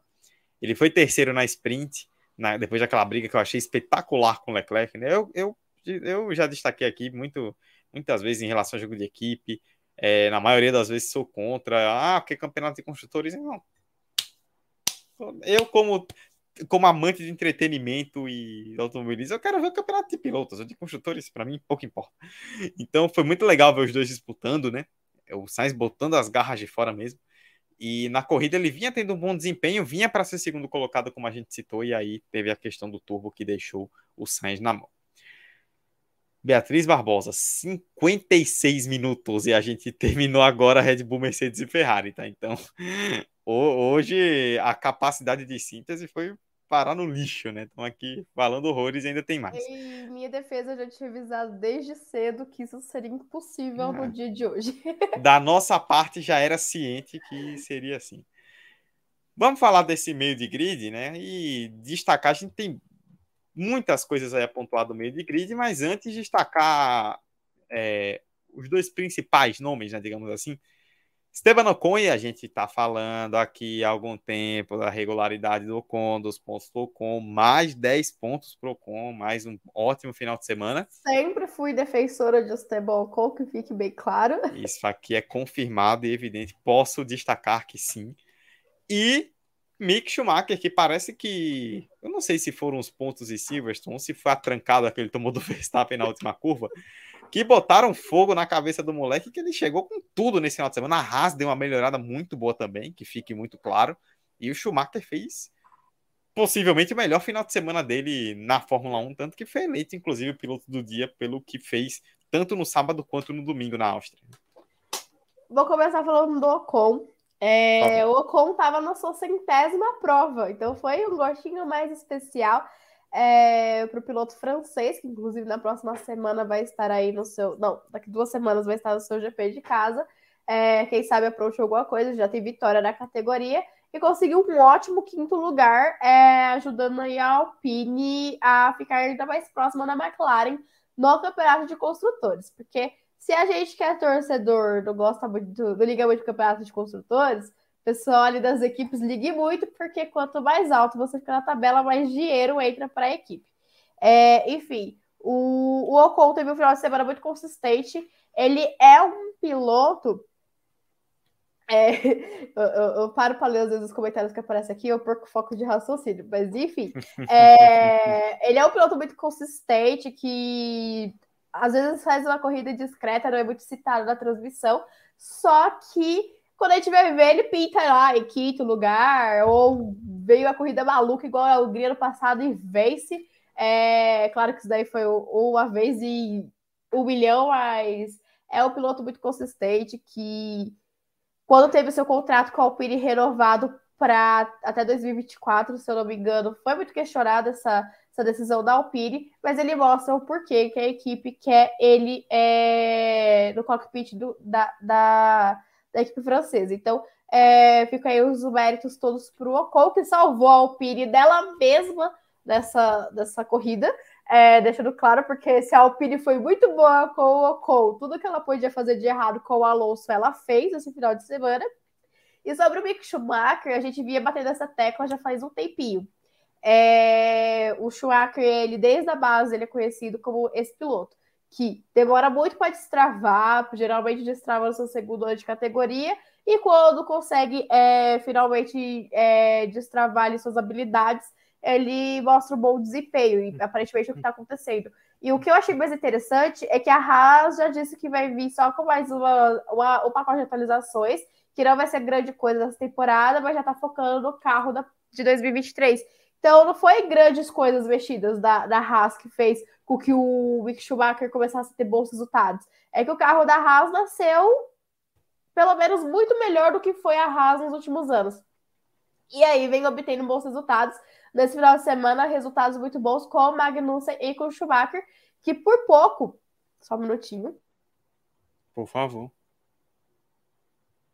Desculpa. Quem sabe faz ao vivo, hein? Desculpa, que a garganta não tá muito boa hoje. E é, em Silverstone conseguiu pontuar, então acho que saiu um peso das costas do Schumacher. E agora ele tá conseguindo é, ir mais leve para a pista. Acho que caiu a ficha do Schumacher de que ele pode, né? Pontuar, que ele pode ir bem nos finais de semana. É, na sprint não pontuou por pouco, inclusive saiu muito bravo Lá no começo eu falei que, que ele correu na força do ódio no domingo. Ele saiu muito bravo da corrida sprint, porque, de acordo com ele, ele tinha mais ritmo que o Magnussen. A, a Haas fez um ótimo jogo de equipe é, na corrida sprint, fazendo com que o, o Magnussen desse ali o vácuo do DRS dele para manter o Mick Schumacher atrás e o segurar o Hamilton, mas isso não deu, não, não funcionou até o final. O Hamilton conseguiu ultrapassar o Schumacher que fez uma belíssima ultra, é, apresentação, ótimas defesas contra o Hamilton na sprint, mas acabou em nono. É, foi ultrapassado ali no final. Ele disse que tinha mais ritmo, e essa foi a raiva dele, né? Ele disse que tinha mais ritmo do que o Magnussen e que achava que a equipe tinha que ter deixado ele passar o Magnussen ali naquele momento que ele se considerava mais rápido na pista. E aí, no, no domingo, conseguiu um P6. Isso, quem imaginava, né? O meu Mick Schumacher vindo aí com resultados tão pífios e do nada chega na sexta posição, como você bem ressaltou, eleito pelo público piloto do dia. Eu achei merecido, fez uma ótima apresentação no conjunto da obra do final de semana. Ontem foi muito bem novamente, terminou na frente do seu companheiro de equipe. Então a gente vê aí que realmente, aparentemente, né? Também é muito cedo para afirmar que era só isso que faltava, mas aparentemente o que faltava mesmo para o Mick Schumacher era tirar o peso de não ter conseguido pontuar. É, assim como você ressaltou quando você foi comparar os acidentes, que cada qual na sua situação, a situação do Mick Schumacher lembra um pouco do Russell, né? Aquela pressão absurda para conseguir pontuar pela Williams e quando conseguiu finalmente esses pontinhos, conseguiu fazer melhores apresentações ali para se despedir da equipe no final do ano. Então o Schumacher vem aí nessa, nessa mesma questão vinha muito pressionado para conseguir pontos, principalmente nesse ano que ele finalmente tem um companheiro de equipe e quando conseguiu, vem demonstrando aí que pode fornecer bons, boas apresentações para a Haas no decorrer da temporada. É, o, o Schumacher, ele foi um grande destaque. Eu tava vendo algumas análises, na, inclusive só antes de falar do Schumacher, né? O Christian Bayer comentou aqui no nosso chat, né? Boa noite, só deixando meu salve e meu bode pela Mafia. Boa live a vocês. Oh, olha a acidez do Christian, hein? Mas o. Mas é, né? É, sobre o Schumacher, né? Eu vi algumas pessoas comentando e foi algo que eu não tinha parado para pensar e que eu fiquei até confabulando e pensei, pô, faz algum sentido em relação ao que aconteceu entre ele e o Verstappen na semana passada naquela tentativa da última curva que o Verstappen ele tá realmente ele fecha um pouco, né? O que eu disse aqui, inclusive, acho que foi normal, não merecia punição, mas o Verstappen realmente ele fecha a porta. Havia espaço por dentro na curva e que o Schumacher poderia ter tipo, tentado mesmo, ó, última curva, a linha é logo à frente, então não vai ter muito problema para chegar. Aí enfia o carro, vai no que dá. E tipo faltou um pouco, né? Ele deu realmente uma levantada ali. E não sei se ele parou para pensar nisso, se ele fez alguma reflexão, se ele entendeu que seria melhor ter sido mais agressivo, mas fato é que ele foi mais agressivo assim nesse final de semana. Ele mostrou uma mentalidade diferente nesse sentido. E foi o que fez toda a diferença, né? É, você hesitou sábado, né? Foi o que nós falamos. Na Haas o clima não ficou nada bom, porque o Schumacher reclamou algumas vezes no rádio, né? Que queria a passagem e acabou não recebendo a ordem. Fato é que ele conseguiu segurar o Hamilton bastante no sábado. No domingo, ele é, conseguiu se manter ali no ritmo durante toda a corrida e conseguiu um sexto lugar que foi realmente excelente. Tanto o Magnussen quanto o Schumacher se envolveram. Eu citei na semana passada, né, o que para mim eu achei que foi maravilhoso e achei que as pessoas destacaram muito pouco por conta do que aconteceu com a Ferrari. O, aquela briga maravilhosa entre Pérez, Hamilton, Leclerc, que foi lindo de se ver. Ontem, né, ontem domingo, né, de novo lindo de se ver aquela disputa de cinco carros no meio do, do, do grid, né, é, Magnussen, Schumacher, é, até o Bottas chegou no meio do caminho, né? O pessoal se engalfiando, tinha uma McLaren no meio, tinham cinco carros, não vou lembrar quem foi o outro, se era o Ocon. Sei que, cara, cinco carros na disputa foi espetacular, tudo dividindo curva, trocando posição, foi uma coisa linda, linda, muito linda de se ver, que a gente precisa valorizar mais esses momentos também, né? Essas disputas são muito bonitas. E o Schumacher teve um grande resultado, assim como o Ocon, que esse teve mais um grande resultado, né? É, quinto lugar. E de grão em grão, né? O Ocon tem 52 pontos, ele é o oitavo e ele tá 12 do Norris, né? Nessa disputa de melhor do resto, entre aspas, né? Fora de Red Bull, Mercedes e Ferrari. Então, olho no Ocon aí que tá fazendo um ano muito interessante até agora. E a Alpine, né, é, é, Beatriz, para a gente fechar o Ocon, traçar também a Alpine com Alonso. O que, que foi a Alpine com Alonso, hein? Primeiro a questão dos cobertores lá no, na sprint, depois o pit stop errado que fez o Alonso dar uma volta inteira com, com o, o a roda lá soltando, né, para evitar uma punição, né, viu? Super devagar na pista. E ainda assim, apesar de todos os pesares, o Alonso ainda conseguiu salvar um décimo lugar e somou um ponto que poderia ter sido muito mais se não fossem as trapalhadas da Alpine no final de semana o Alonso ele demonstrou toda a maturidade que ele tem aí como piloto, porque realmente foi um final de semana assim tenebroso para o Alonso, não conseguiu dar certo ali com a Alpine. É, no sábado, o carro, a, além de ter esquecido os cobertores ali que mantém os pneus aquecidos, o carro não deu partida na hora da sprint, que inclusive foi atrasada. Primeiro com o Alonso teve esse problema, depois o Joe na volta de apresentação não conseguiu chegar porque o carro, o motor também deu aquele famoso apagão. E aí, com a troca de pneus, ele deu uma volta ali, o Alonso, pra, com, com o pneu parafusado errado, para conseguir voltar para os boxes. E isso retardou muito o Alonso, porque ele teve que fazer uma parada a mais, né, do, é, no pit stop, por conta desse erro do na hora de, de trocar o pneu. Se não fosse essa parada mais, talvez ele conseguisse beliscar umas posições mais acima, tivesse conseguido ficar mais próximo do Ocon. Então, mas isso são os vários e se, né, que a gente coloca aqui depois de uma corrida. Não foi o que aconteceu, mas com todos os imprevistos que ele teve, ele conseguiu sair com um pontinho nesse final de semana, saiu no lucro, porque deu tudo errado. E ainda nesse bolo teve que trocar a unidade de, de, de potência e largou lá do fundo do pelotão, só para colocar a cereja no bolo desse péssimo final de semana para o Alonso. E não por culpa dele, mas por culpa de, de vários erros da equipe e também problemas no carro que culminaram em um final de semana para se esquecer. Exato, e só para confirmar, né, a FIA ela chamou o Alonso, né, depois da corrida por conta da questão lá da volta com a roda solta, né? digamos assim, mas o, a FIA entendeu que o pit stop ele foi correto, que não houve nenhum problema e que a roda ela começou a se soltar por uma questão técnica, né, por uma falha técnica e não exatamente por uma porque a equipe o liberou de forma irregular. Então, nesse sentido, acabou não havendo punição e o Alonso manteve o décimo lugar. É... Quem pontuou com os dois carros, Beatriz, foi a McLaren. Quem diria?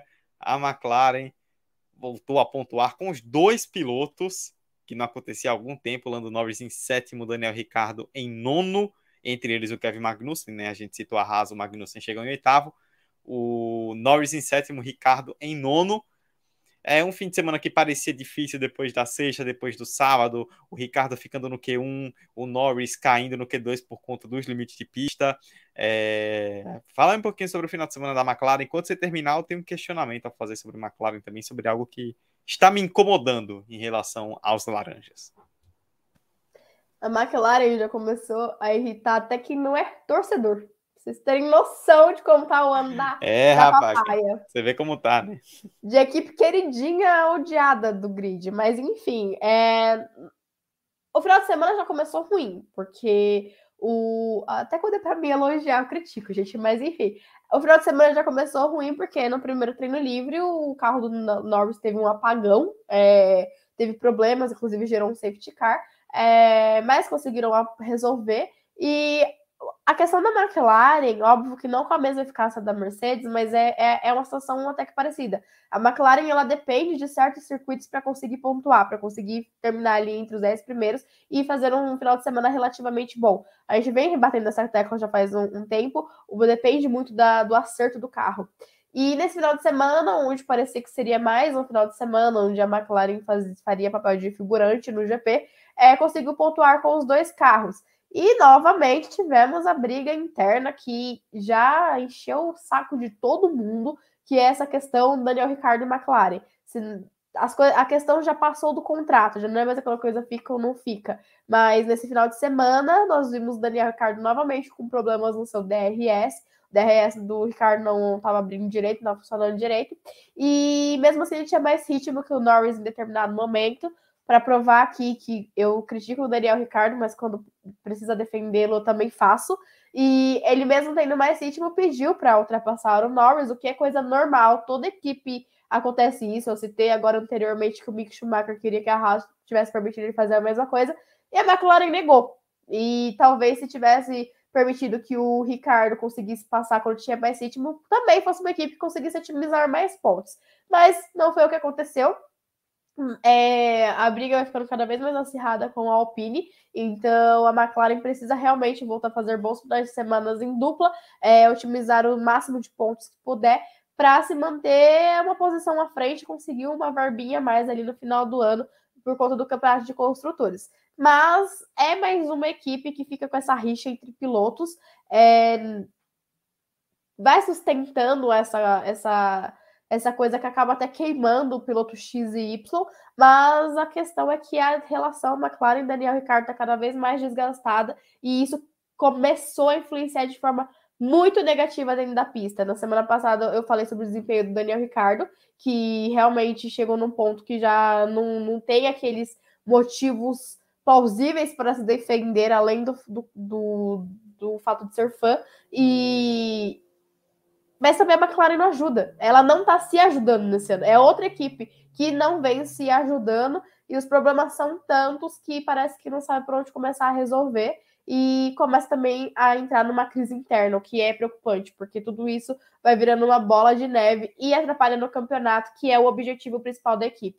O objetivo, objetivo da equipe não tem que ser é, proteger o Norris ou proteger o Ricardo ou qualquer piloto. O objetivo tem que, dos pilotos tem que ser ajudar a equipe. Parece que os papéis estão tanto quanto invertidos dentro da McLaren nesse momento. É, apesar de tudo, um fim de semana em que terminou de forma positiva, né, com os dois pilotos pontuando.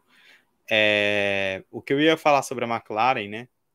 Você até abordou já essa questão né, a respeito da, das ordens de equipe, né? Assim, não vou reforçar de novo meu posicionamento sobre a ordem de equipe, né? Já, já é fato sabido. Mas assim, o Ricardo pediu ordem de equipe no, no sábado, né, na sprint contra o Norris. E a McLaren é uma equipe que nos últimos anos, né, assim, eu comecei a acompanhar a Fórmula 1 em 2006 e desde então, já desde muito antes, né, Laude Prost, Senna Prost, já vem muito tempo atrás, mas é, a McLaren ela sempre foi uma equipe que, salvo algumas estações, ela se notabilizou por deixar o jogo correr, né? Não, não apelar para a ordem de equipe o tempo inteiro.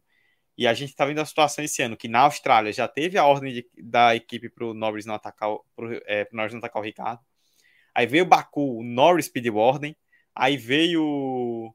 E não teve, né? Veio é, agora a Áustria, né? E o Ricardo pedindo ordem.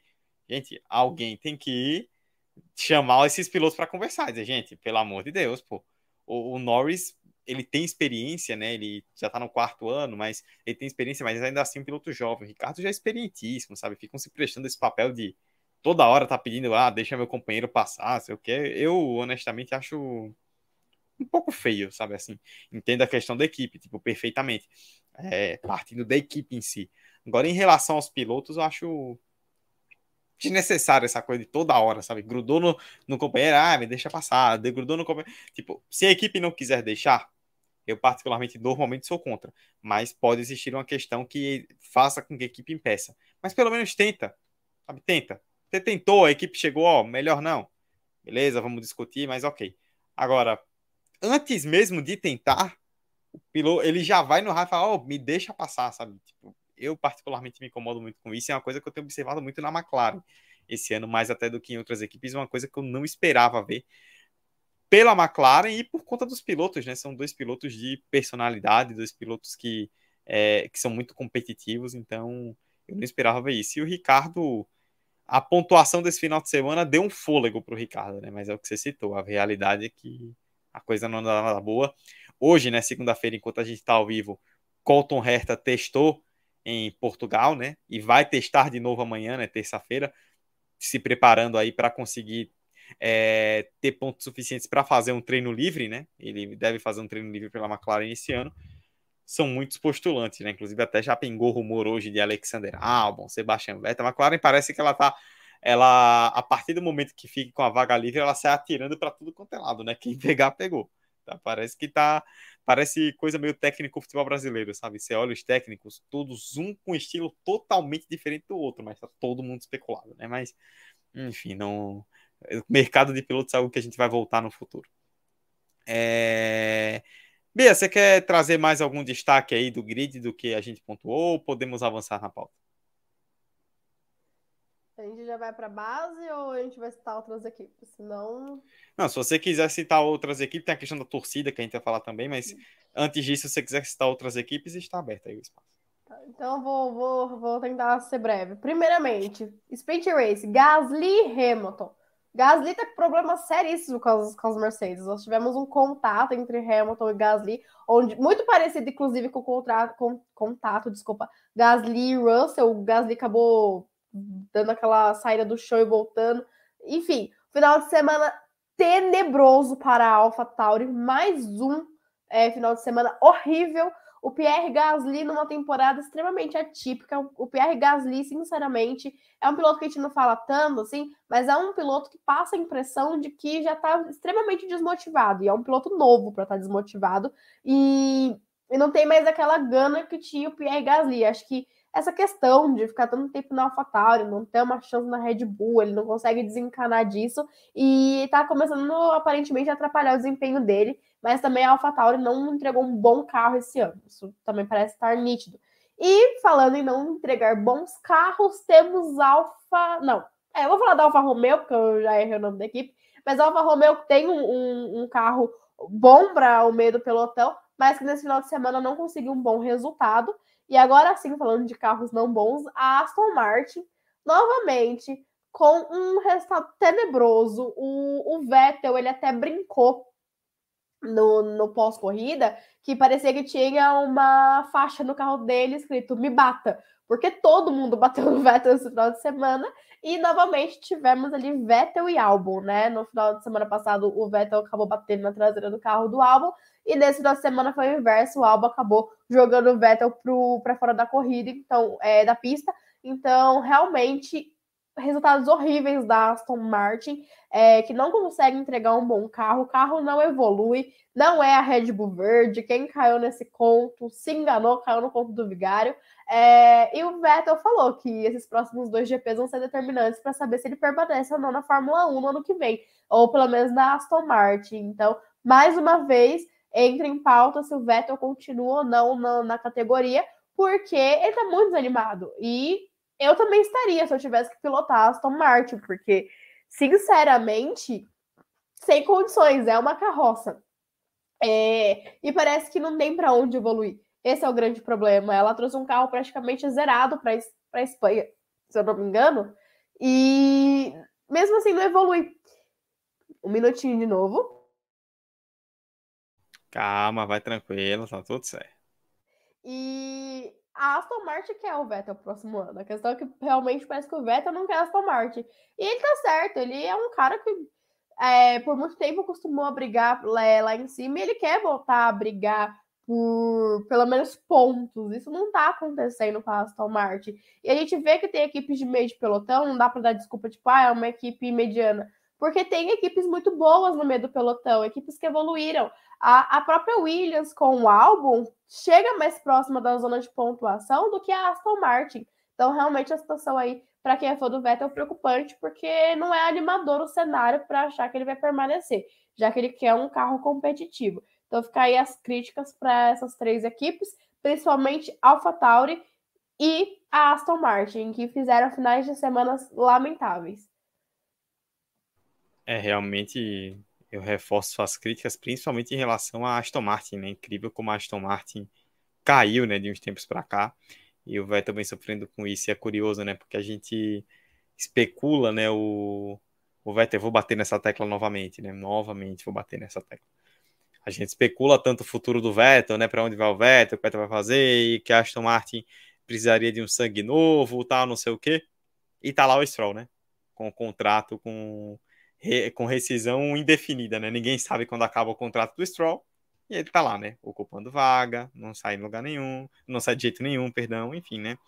É, parece chato ficar batendo nessa tecla, mas tem que ser batida porque é realmente é, não dá, né? Difícil de, defender o Stroll. É, Stroll que ficou atrás do Vettel de novo nesse final de semana. O Vettel acabou largando de último por conta da, do, da punição que sofreu, né? Mas o Stroll, mais uma vez, o Stroll atrás, né? É, bom, a gente passou aí de forma geral por todas as equipes, temos uma hora e vinte. Vamos falar de base.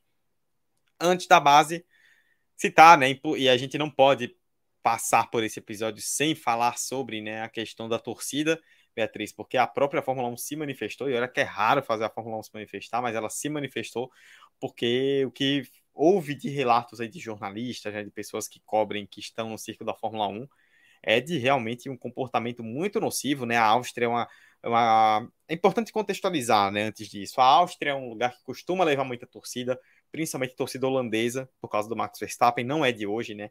O Verstappen ele é um piloto venerado na Holanda, né? Por ser o primeiro holandês campeão, já era um prodígio desde cedo, então ele é um piloto muito amado na Holanda. A torcida é gigantesca. E a Holanda só voltou à Fórmula 1 depois de mais de 30 anos, ano passado, né? E a Holanda fica muito próxima da Alemanha também, só que a Alemanha já não tem corrida há algum tempo, né? Então costumava se ver muita torcida holandesa na Alemanha, agora não tem mais corrida na Alemanha. E aí, sem Alemanha e sem Áustria, quais são. E sem, sem Alemanha e até então sem Holanda, quais são os lugares onde também costuma existir uma grande torcida holandesa por conta da proximidade? Bélgica, Bélgica e Holanda são praticamente irmãos ali muito próximos, e Áustria. Então a Áustria desde sempre é um lugar onde a torcida laranja invade só que o que a gente é, ficou sabendo aí nesse final de semana, né, Bia, não foi nada legal. Alguns relatos aí de coisas horríveis que foram feitas com, com mulheres né, é, nas arquibancadas. Tanto que a Fiat, Mercedes e a Aston Martin chamaram algumas delas, inclusive elas assistiram as corridas nos pits, no, nos pits, né, nos boxes das equipes é, uma, uma recompensa, não, né, um, um, final né, que acabou sendo mais positivo diante de uma experiência muito traumática para todas elas, sem dúvida alguma, e de um comportamento que foi reprovado, inclusive, pelos pilotos, não só pela Fórmula 1. É, foram vários os casos vindos da arquibancada da Áustria. Tivemos relatos não só dos assédios sofridos por parte das mulheres, mas casos de racismo, homofobia, foi realmente uma barbárie que aconteceu na arquibancada da Áustria. E, gente, só quem perde com isso é o esporte, sabe? É, é, é uma situação assim que chega um momento que seja, chega a ser cansativo você ficar batendo nessa tecla de que isso é errado, de que isso é um absurdo, porque era o mínimo que as pessoas deveriam saber. Um momento. E vamos de tosse. Ela tá tossindo, tá? Só pra avisar pra quem tá ouvindo no, no podcast. É, eu tô com a garganta realmente complicada hoje, perdão. Mas voltando, é inadmissível. E que bom que os pilotos, os chefes de equipe e a própria Fórmula 1 se manifestaram contra. Só que, além disso, os organizadores, da, não só no GP da Áustria, a gente não precisa ir tão longe, a gente não precisa pegar os austríacos e todo mundo que estava lá para ser exemplo. A gente tem esse exemplo ano após ano em Interlagos. Então, os organizadores dos eventos precisam começar a agir de forma efetiva, sabe? Tentar identificar essas pessoas. Hoje em dia, a gente tem tanto vídeo por aí, tanta forma de conseguir identificar e não permitir a entrada dessas pessoas e fazer uma segurança realmente é, eficaz que proteja essas pessoas dentro dos autódromos, porque todo mundo que tá ali tá indo pelo mesmo objetivo: assistir a corrida, se divertir, acompanhar o esporte que todo ama. E aí tem a festa estragada por pessoas sem caráter que chegam e acabam com a diversão e com a festa alheia, sabe? É, você tá num lugar onde você foi para se divertir, sair de lá assediada é uma situação horrível e não tem que ser aceitada. É, que bom que o olhar começa a mudar, mas que venham atitudes realmente efetivas para que esse tipo de situação deixe de ser normal. E aí, realmente, todo mundo, todas as pessoas, independente de cor, de, de gênero e de orientação sexual, se sinta abraçada, se sinta acolhida e segura para acompanhar algo que tanto gosta. É, eu confesso que eu fico. É, o mundo ele anda um lugar super intolerante, né? E não só aqui no, não só em outros lugares, né? Aqui no Brasil a gente tem visto e continuamos a ver, né, dia após dia, tantos exemplos aí de intolerâncias que terminam em tragédias. Mas, assim, a, apesar disso tudo, ainda consigo ficar negativamente impressionado com a forma como essas coisas acontecem, né? É, o que você citou, né? Um comportamento super abusivo é um comportamento que não é impedido, porque existem, estão rolando pela internet mais e mais e mais imagens de comportamentos super abusivos e até agora não existe nenhuma nenhum pronunciamento a respeito de possíveis punições a essas pessoas, parece que vai ficar por isso mesmo, sabe? É importante que os organizadores tenham ciência disso, até porque, como a Beatriz citou, não é uma coisa que se restringe a um país ou a uma torcida específica, é uma coisa que acontece. É, não, não vamos dizer que acontece em todos os autódromos, porque não é nesse nível, mas acontece em alguns autódromos. A Beatriz citou Interlagos. Interlagos, a gente, não é de hoje que a gente costuma ver relatos em setores específicos de Interlagos de alguns problemas relacionados a isso. Então, é, é importante que é, a FIA realmente haja, né? Que saia da. Que, que, a FIA é isso, né? A FIA acontece alguma coisa, todo mundo critica, todo mundo bate, a FIA solta a nota, finge que está abraçando a parada, quando na verdade ela só está soltando uma nota para tentar tirar o dela da reta. E foi muito importante também que depois da corrida, né? Os relatos já estavam rodando na internet, né? Já estavam repercutindo bastante. E os três é, primeiros colocados da corrida na entrevista pós, né? Tanto o Leclerc quanto o Verstappen e o Hamilton se pronunciaram contra, né? É, criticaram essas ações da torcida. Então é importante também que os pilotos sejam essa voz para que é, essa voz ela para que essa mensagem ela possa ser captada de forma mais forte, mais rápida pelo público, né? Quando os pilotos fazem a parte de as partes deles, né? Nesse sentido, a coisa fica muito mais fácil.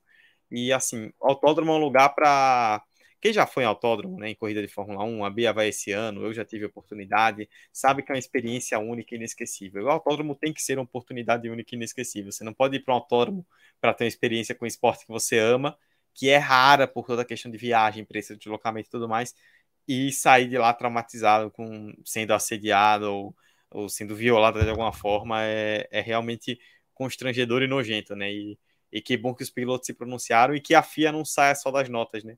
Que tanto a organização da corrida quanto essas pessoas respondam por isso, porque não pode ficar impune, né? Senão a gente vai estar enxugando gelo aqui todo final de semana falando sobre isso.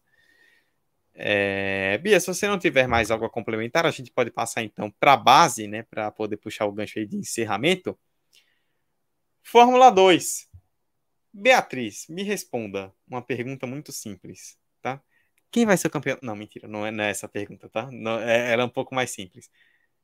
Ainda está sob controle para Felipe Drogovic ou tá começando a azedar o negócio? Porque o que parecia mais garantido agora tá não está tão garantido assim, né? É, final de semana categoria de base, Fórmula 2 e Fórmula 3 correndo na Áustria. E em relação ao Felipe Drogovic, eh, por muito tempo eh, tivemos essa vantagem absurda. No momento do campeonato, a vantagem do Drogovic era de 54 pontos. E quando você está 54 pontos de vantagem, com um único piloto ameaçando o seu título, as coisas ficam mais suaves para você.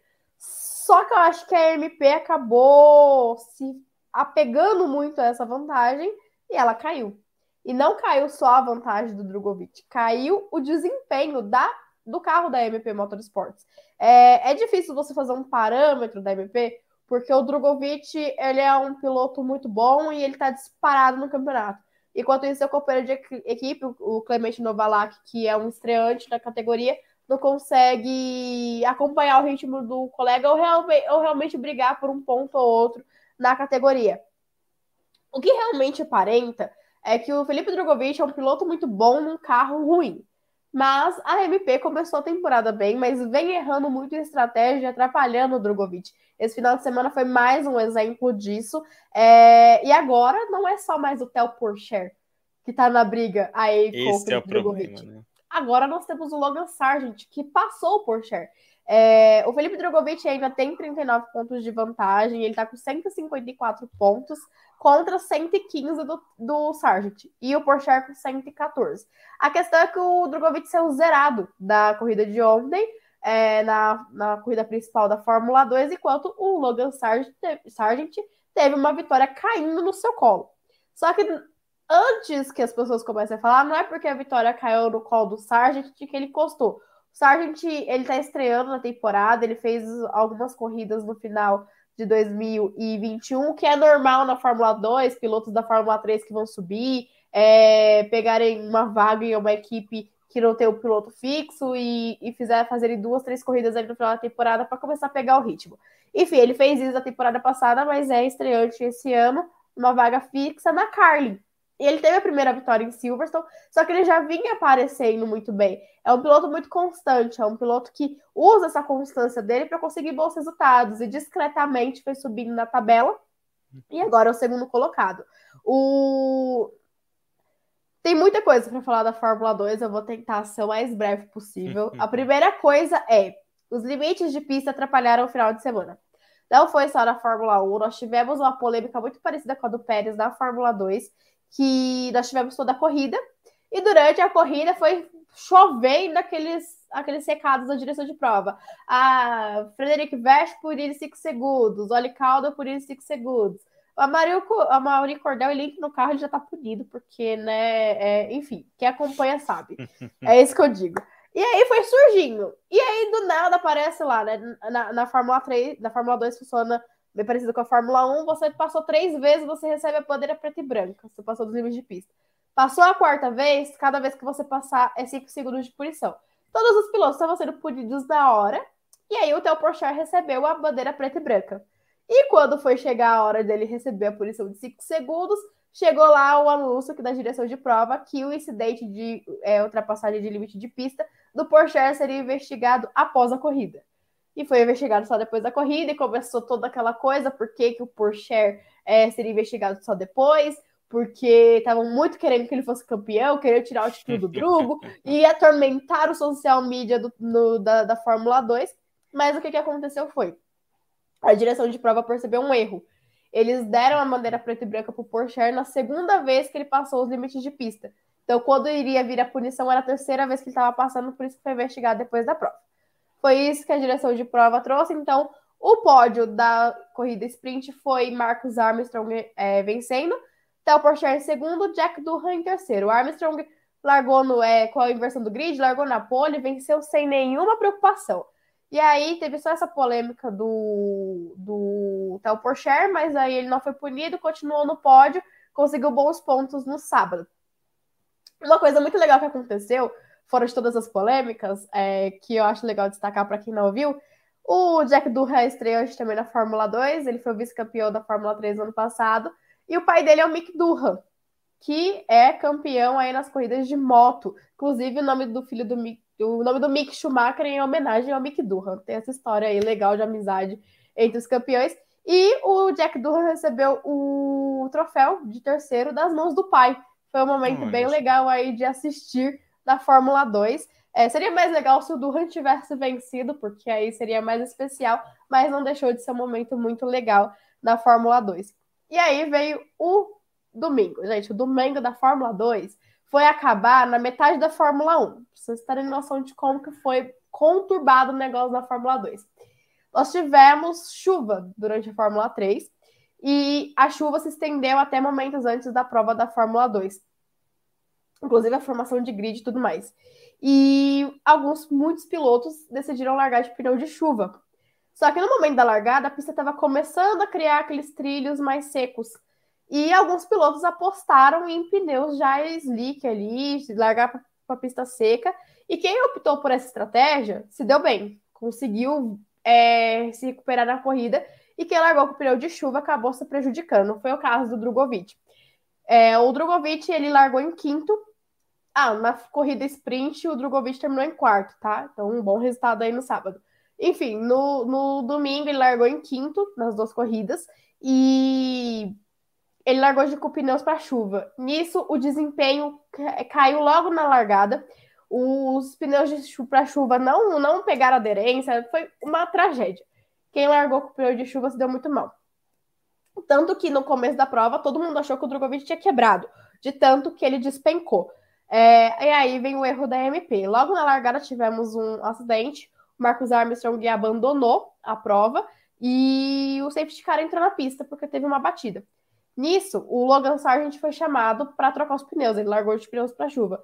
A, a, MP viu a situação do Drogovic, o Drogovic até falou no seu Instagram que achou que o pneu tinha furado, porque ele não conseguia ter andar com o carro, o carro estava muito lento.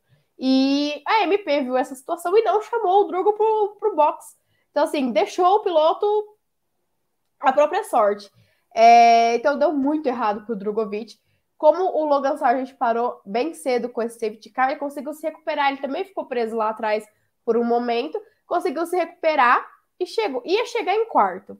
Aí atacou os limites de pista. Nesse final de semana, tivemos Roberto Marri no grid da Fórmula 2. Grande, Roberto. Exatamente. Estava no grid da Fórmula 2, substituindo o Ralph Bochum, que segue com problemas no pescoço. A lesão do Bochum é realmente muito grave, então ele saiu para tratar. E aí o, o Marie estava brigando ali na, na frente com o Darúvala. Ele conseguiu uma ultrapassagem espetacular em cima do, do, do, do eita, travou tudo, do Darúvala. E ele estava chegando em segundo lugar. E não tinha aparecido nenhuma notificação da direção de prova, e daqui a pouco surge na tela. Roberto Marie, 5 segundos de, penaliza... de penalidade limite de pista. Todo mundo ficou sem entender, mas provavelmente estava sendo investigado e não surgiu ali a bandeira é, preta e branca e o Marie perdeu 5 segundos. Então ficou fora do pódio e o, o Sargent, foi a primeira vez que o Sargent herdou alguma coisa nessa corrida. Herdou o terceiro lugar, porque tinha feito uma corrida de recuperação muito boa. É... Nisso, acabou a corrida. O Richard Verschoor venceu essa corrida de forma isolada. Para ser sincero, eu nem lembrava que o Verschoor estava liderando a corrida, porque estava tendo tantas brigas para trás e o Verschoor isolado lá na frente. Ele chegou com 10 segundos de vantagem em cima do Daruva. E ele ultrapassou a, a linha quadri, é, a linha de chegada e o carro parou. Pane seca, é. sem combustível, foi desclassificado. Então perdeu a vitória, o Verschoor, que vem numa temporada, começou muito bem, não estava conseguindo aparecer e agora, com uma vitória, foi desclassificado. Nisso, Darúvula ficava com a vitória, que chegou em segundo. Porém, sabe aquele secador que os mecânicos ficam ali no, no grid antes dos pilotos largarem, secando o carro para manter tudo em ordem? Sim. O, o mecânico da Prema achou uma boa ideia usar aquele secador para secar o chão. E aí isso ajudaria o Darúvala a ter aderência na hora da largada. Isso é proibido por regulamento, obviamente. Cara, é sensacional, bicho. É, isso, isso, é o, isso é o suco da Fórmula 2, gente. E aí é óbvio que isso é proibido por regulamento, porque é uma forma de você ajudar o piloto a ter aderência, então logo você está ajudando. Quem piloto. poderia imaginar né, que isso não é proibido pelo regulamento? O cara que fez isso achou que. É, da, as prepas largaram muito mal esse final de semana. Se eu não me engano, foi 16 e 17. Ou foi 15 e 16. Não me recordo agora. Então, acho que ele pensou assim: a gente tá aqui no fundo, ninguém liga para quem tá no fundo. Não vão ver, não vai dar em nada. Deve ter sido isso que ele pensou, não é possível. E aí, obviamente, é proibido. Darúbula tomou 20 segundos de punição. Nossa. E aí, o Logan Sargent herdou a, a vitória né? Ficou ali. E o Ace Fittipaldi se deu muito bem esse final de semana também, aproveitando as punições. Na corrida sprint, o Ayuasa foi punido por um toque com o Logan Sargent na largada. Tomou ali, se eu não me engano, no final acabou sendo 30 segundos de punição pro Ayuasa. Agora eu não me recordo se foi ele, se foi o Cordel que tomou essa punição. Não, foi o Cordel, perdão. Foi 5 segundos só pro, pro Ayuasa. E o, ele caiu de posições e o Enzo Fittipaldi herdou a oitava colocação na corrida sprint, pegando um pontinho ali. Na corrida principal, o Enzo Fittipaldi terminou nesse geral, depois de todas essas punições, terminou em segundo. O Enzo Fittipaldi de Charus é o quinto colocado no campeonato nesse momento com 75 pontos. Então, realmente uma apresentação muito boa do Enzo Fittipaldi esse ano na Fórmula 2. Claro que ele está se aproveitando de condições atípicas de corrida, mas está fazendo isso de forma muito inteligente, conseguindo se manter aí entre os 10 primeiros em um momento é, crucial aí. A Fórmula 2 passou da metade do campeonato, tem muita corrida ainda para acontecer, mas indo bem aí os dois brasileiros. A situação do Drogovic é preocupante? É preocupante. Mas ele ainda tem muita vantagem os próximos circuitos tendem a, a favorecer a aerodinâmica da MP, então se a MP conseguir um bom acerto, e desde que. Só que o Drogovic vai precisar de sorte. A MP não é boa de chuva, a MP não é boa em, em circuitos de rua, então, tirando essas duas vertentes, a MP consegue bons resultados. Então também tem que parar de pecar na estratégia, igual foi nesse final de semana, onde errou na hora de chamar o Drugo para os boxes. Deu sorte que a arte também se deu mal aí com todo, ainda errou no pit, stop do Porsche. Então o Drogovic voltou para a pista antes do rival. Mas agora o Drogovic tem dois pilotos vindo aí para ele segurar. Não é mais só a briga com o Porsche. Agora é Sargent e Porsche. E o Sargent quer provar que consegue chegar, porque ele tá, ele teve uma temporada de estreia na Fórmula 3 em 2020 com a Prema muito boa, brigou com, pelo campeonato com o Piastri e a gente já sabe, a gente teve várias demonstrações de como o Piastri é um bom piloto. Em 2021 não conseguiu o mesmo resultado porque não teve verba para se manter na Prema, mas fez bons resultados com a Charuse. E agora ele quer provar que consegue ir bem na Fórmula 2 porque quer uma vaguinha na Fórmula 1. E ele é piloto da academia da Williams. E finalmente a Williams tem um piloto bom na sua academia, que é um detalhe importante. Bom, né? Exatamente, né? Depois de tantos anos com o Ryan Sunny, agora finalmente tem um piloto bom aí para na sua academia. Então, realmente, a situação começa a se complicar no campeonato para o Drogovic. Ainda tem uma boa vantagem, mas precisa voltar. Ir bem não é vencer todas, mas precisa sempre capitalizar o maior número de pontos e também voltar a vencer para continuar tranquilo nessa caminhada aí, o Felipe Drogovic.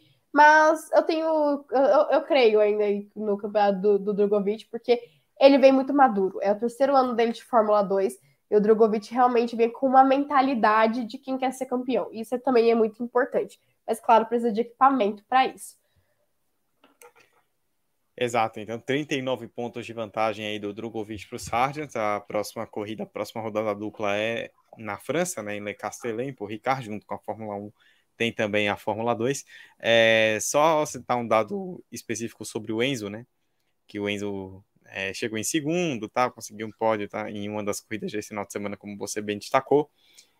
O Enzo Fittipaldi tem 75 pontos até agora. Ele é o quinto colocado.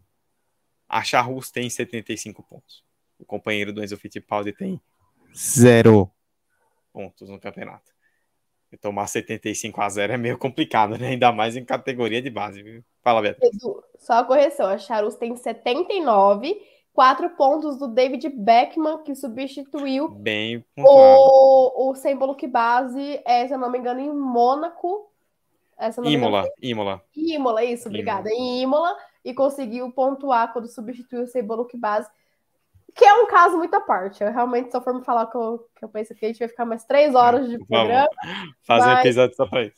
A única coisa que eu digo é um piloto sem experiência nenhuma em carros reais pilotando a Fórmula 2. Absurdo. Pois é. Inclusive, para quem acompanha esporte, é impossível falar David Beckham, porque na, na língua só vem a vontade de falar o Beckham. Não, não, não sai. O tanto que eu escrevi errado o nome desse menino nos últimos tempos, vocês não têm noção. Você digita Beckman, o corretor já, já joga para Beckham. Né? Exatamente. Posso fazer panorama rapidinho da Fórmula 3, só para passar os resultados aqui? Por favor, rapidamente, para a gente fechar. Vai ser rápido, mesmo que esse final de semana falhei com a missão de Fórmula 3. Mas tivemos aí Isaac Radjar novamente, muito bem na Fórmula 3, ele que está estreando esse ano. Foi a, o pole position. Na Fórmula 3, invertem os 12 primeiros na corrida sprint. E Caio Collet largou na pole position é, na corrida sprint, mas brasileiro não dá para ficar feliz por muito tempo. Collet fez uma boa prova, ele é um piloto muito consistente, porém não conseguiu é, segurar o Crawford. Mas a culpa disso aqui eu jogo no Arthur Leclerc, que tem uma ultrapassagem bizarra no momento que não dava para ultrapassar e gerou um safety car. Foi depois desse safety car que o, o Caio Collet acabou perdendo a posição para o Crawford, porque né, era uma MP contra uma Prema. É, o pódio ali do da Speed Race foi bem americana, né? O Crawford é dos Estados Unidos, o Collet ficou em segundo, e o terceiro colocado foi o nosso queridíssimo Franco Colapinto, que vem fazendo uma ótima campanha na Fórmula 3. É um candidato aí, quem sabe, a conseguir uma vaga na Fórmula 2 ano que vem. E aí, na corrida principal, o Radjar venceu de ponta a ponta. Collet abandonou logo na primeira volta, teve um problema, batida, acabou tendo que abandonar, mas o, o, o Radjar venceu. O Vitor Martins, que é o líder do campeonato, chegou em segundo e o Oli Birman chegou em terceiro. Tivemos mudança na classificação da Fórmula 3. Martins segue líder com 98 pontos, mas é, Isaac Hadjar desbancou Arthur Leclerc da segunda colocação e agora está só um ponto atrás do é, Victor Martins. E o Arthur Leclerc, só para fechar, está em terceiro lugar com 91 pontos. Bem acirrada a disputa na Fórmula 3 também, que tem nomes interessantes para o grid da Fórmula 2 do ano que vem. Muito bem, ficaremos de olho também na Fórmula 3, então, até o final da temporada. A gente sempre traz os boletins aqui com a Bia, aqui é, no Do Pit ao Grid. Uma hora e 45, hein? Hoje, hoje a gente falou, né? E, e, sem o Maurício aqui, inclusive, inclusive, é, nosso queridíssimo Maurício Simões não pôde estar com a gente, teve uns contratempos e estará de volta na semana que vem.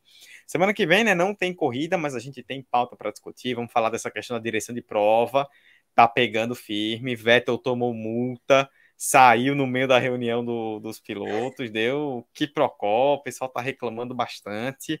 Direção de prova já foi um tópico sensível ano passado, volta a ser esse ano. Tem muita coisa, tem calendário para a gente discutir, né? Já já há fontes garantindo que Kyalami vai voltar na África do Sul. Tem gente falando que Spa vai rodar, que Paul Ricard vai rodar. Pontos importantes para a gente falar na semana que vem, né? Sem corrida, teremos mais liberdade aí para abordar essas pautas. Peço novamente para que você nos siga no Instagram e no Twitter, arroba do Pit ao Grid nos siga, receba as, not as notificações de postagens, fique de olho nas nossas produções. Se inscreva aqui no canal do YouTube do Pit ao Grid para acompanhar os episódios em formato de live na segunda-feira à noite. Para você que prefere ouvir no agregador, a partir de terça pela manhã já cai em formato de áudio. Você se inscreve no seu agregador, pesquisa por do Pit ao Grid e recebe os novos episódios no seu celular. Este foi o episódio de número 23. Eu, Eduardo Costa, estive com Beatriz Barbosa, que a guerreira, viu? Superou aí a garganta problemática para falar uma hora e 46 aqui, não é para qualquer um, não. Bia, muito bom estar contigo novamente. E... Fórmula 1, Fórmula 2, Fórmula 3 pegando fogo e a gente segue aqui. Sempre um prazer, Edu. Aqui, contra o tempo, a gente, a gente dá um jeito. É, peço desculpa, inclusive, por essa voz fanha durante todo o programa e parando toda hora. Mas no final dá tudo certo. E semana que vem tem mais aí para a gente falar mais um episódio comigo reclamando muito. Já vou adiantar. O episódio é só na próxima segunda-feira, mas eu vou estar estarei aqui reclamando novamente da direção de prova. Mas brincadeiras, brincadeiras não tão brincadeiras assim à parte. Até a próxima semana e é uma ótima semana para todo mundo. Temos a falar sobre direção de prova semana que vem, sim.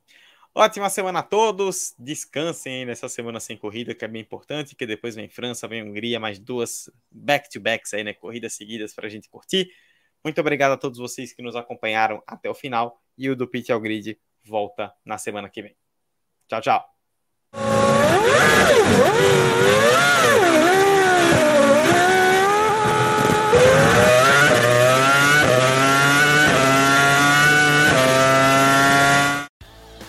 Do Pit ao Grid, um podcast semanal sobre Fórmula 1, inteirinho para você. Vem acelerar com a gente?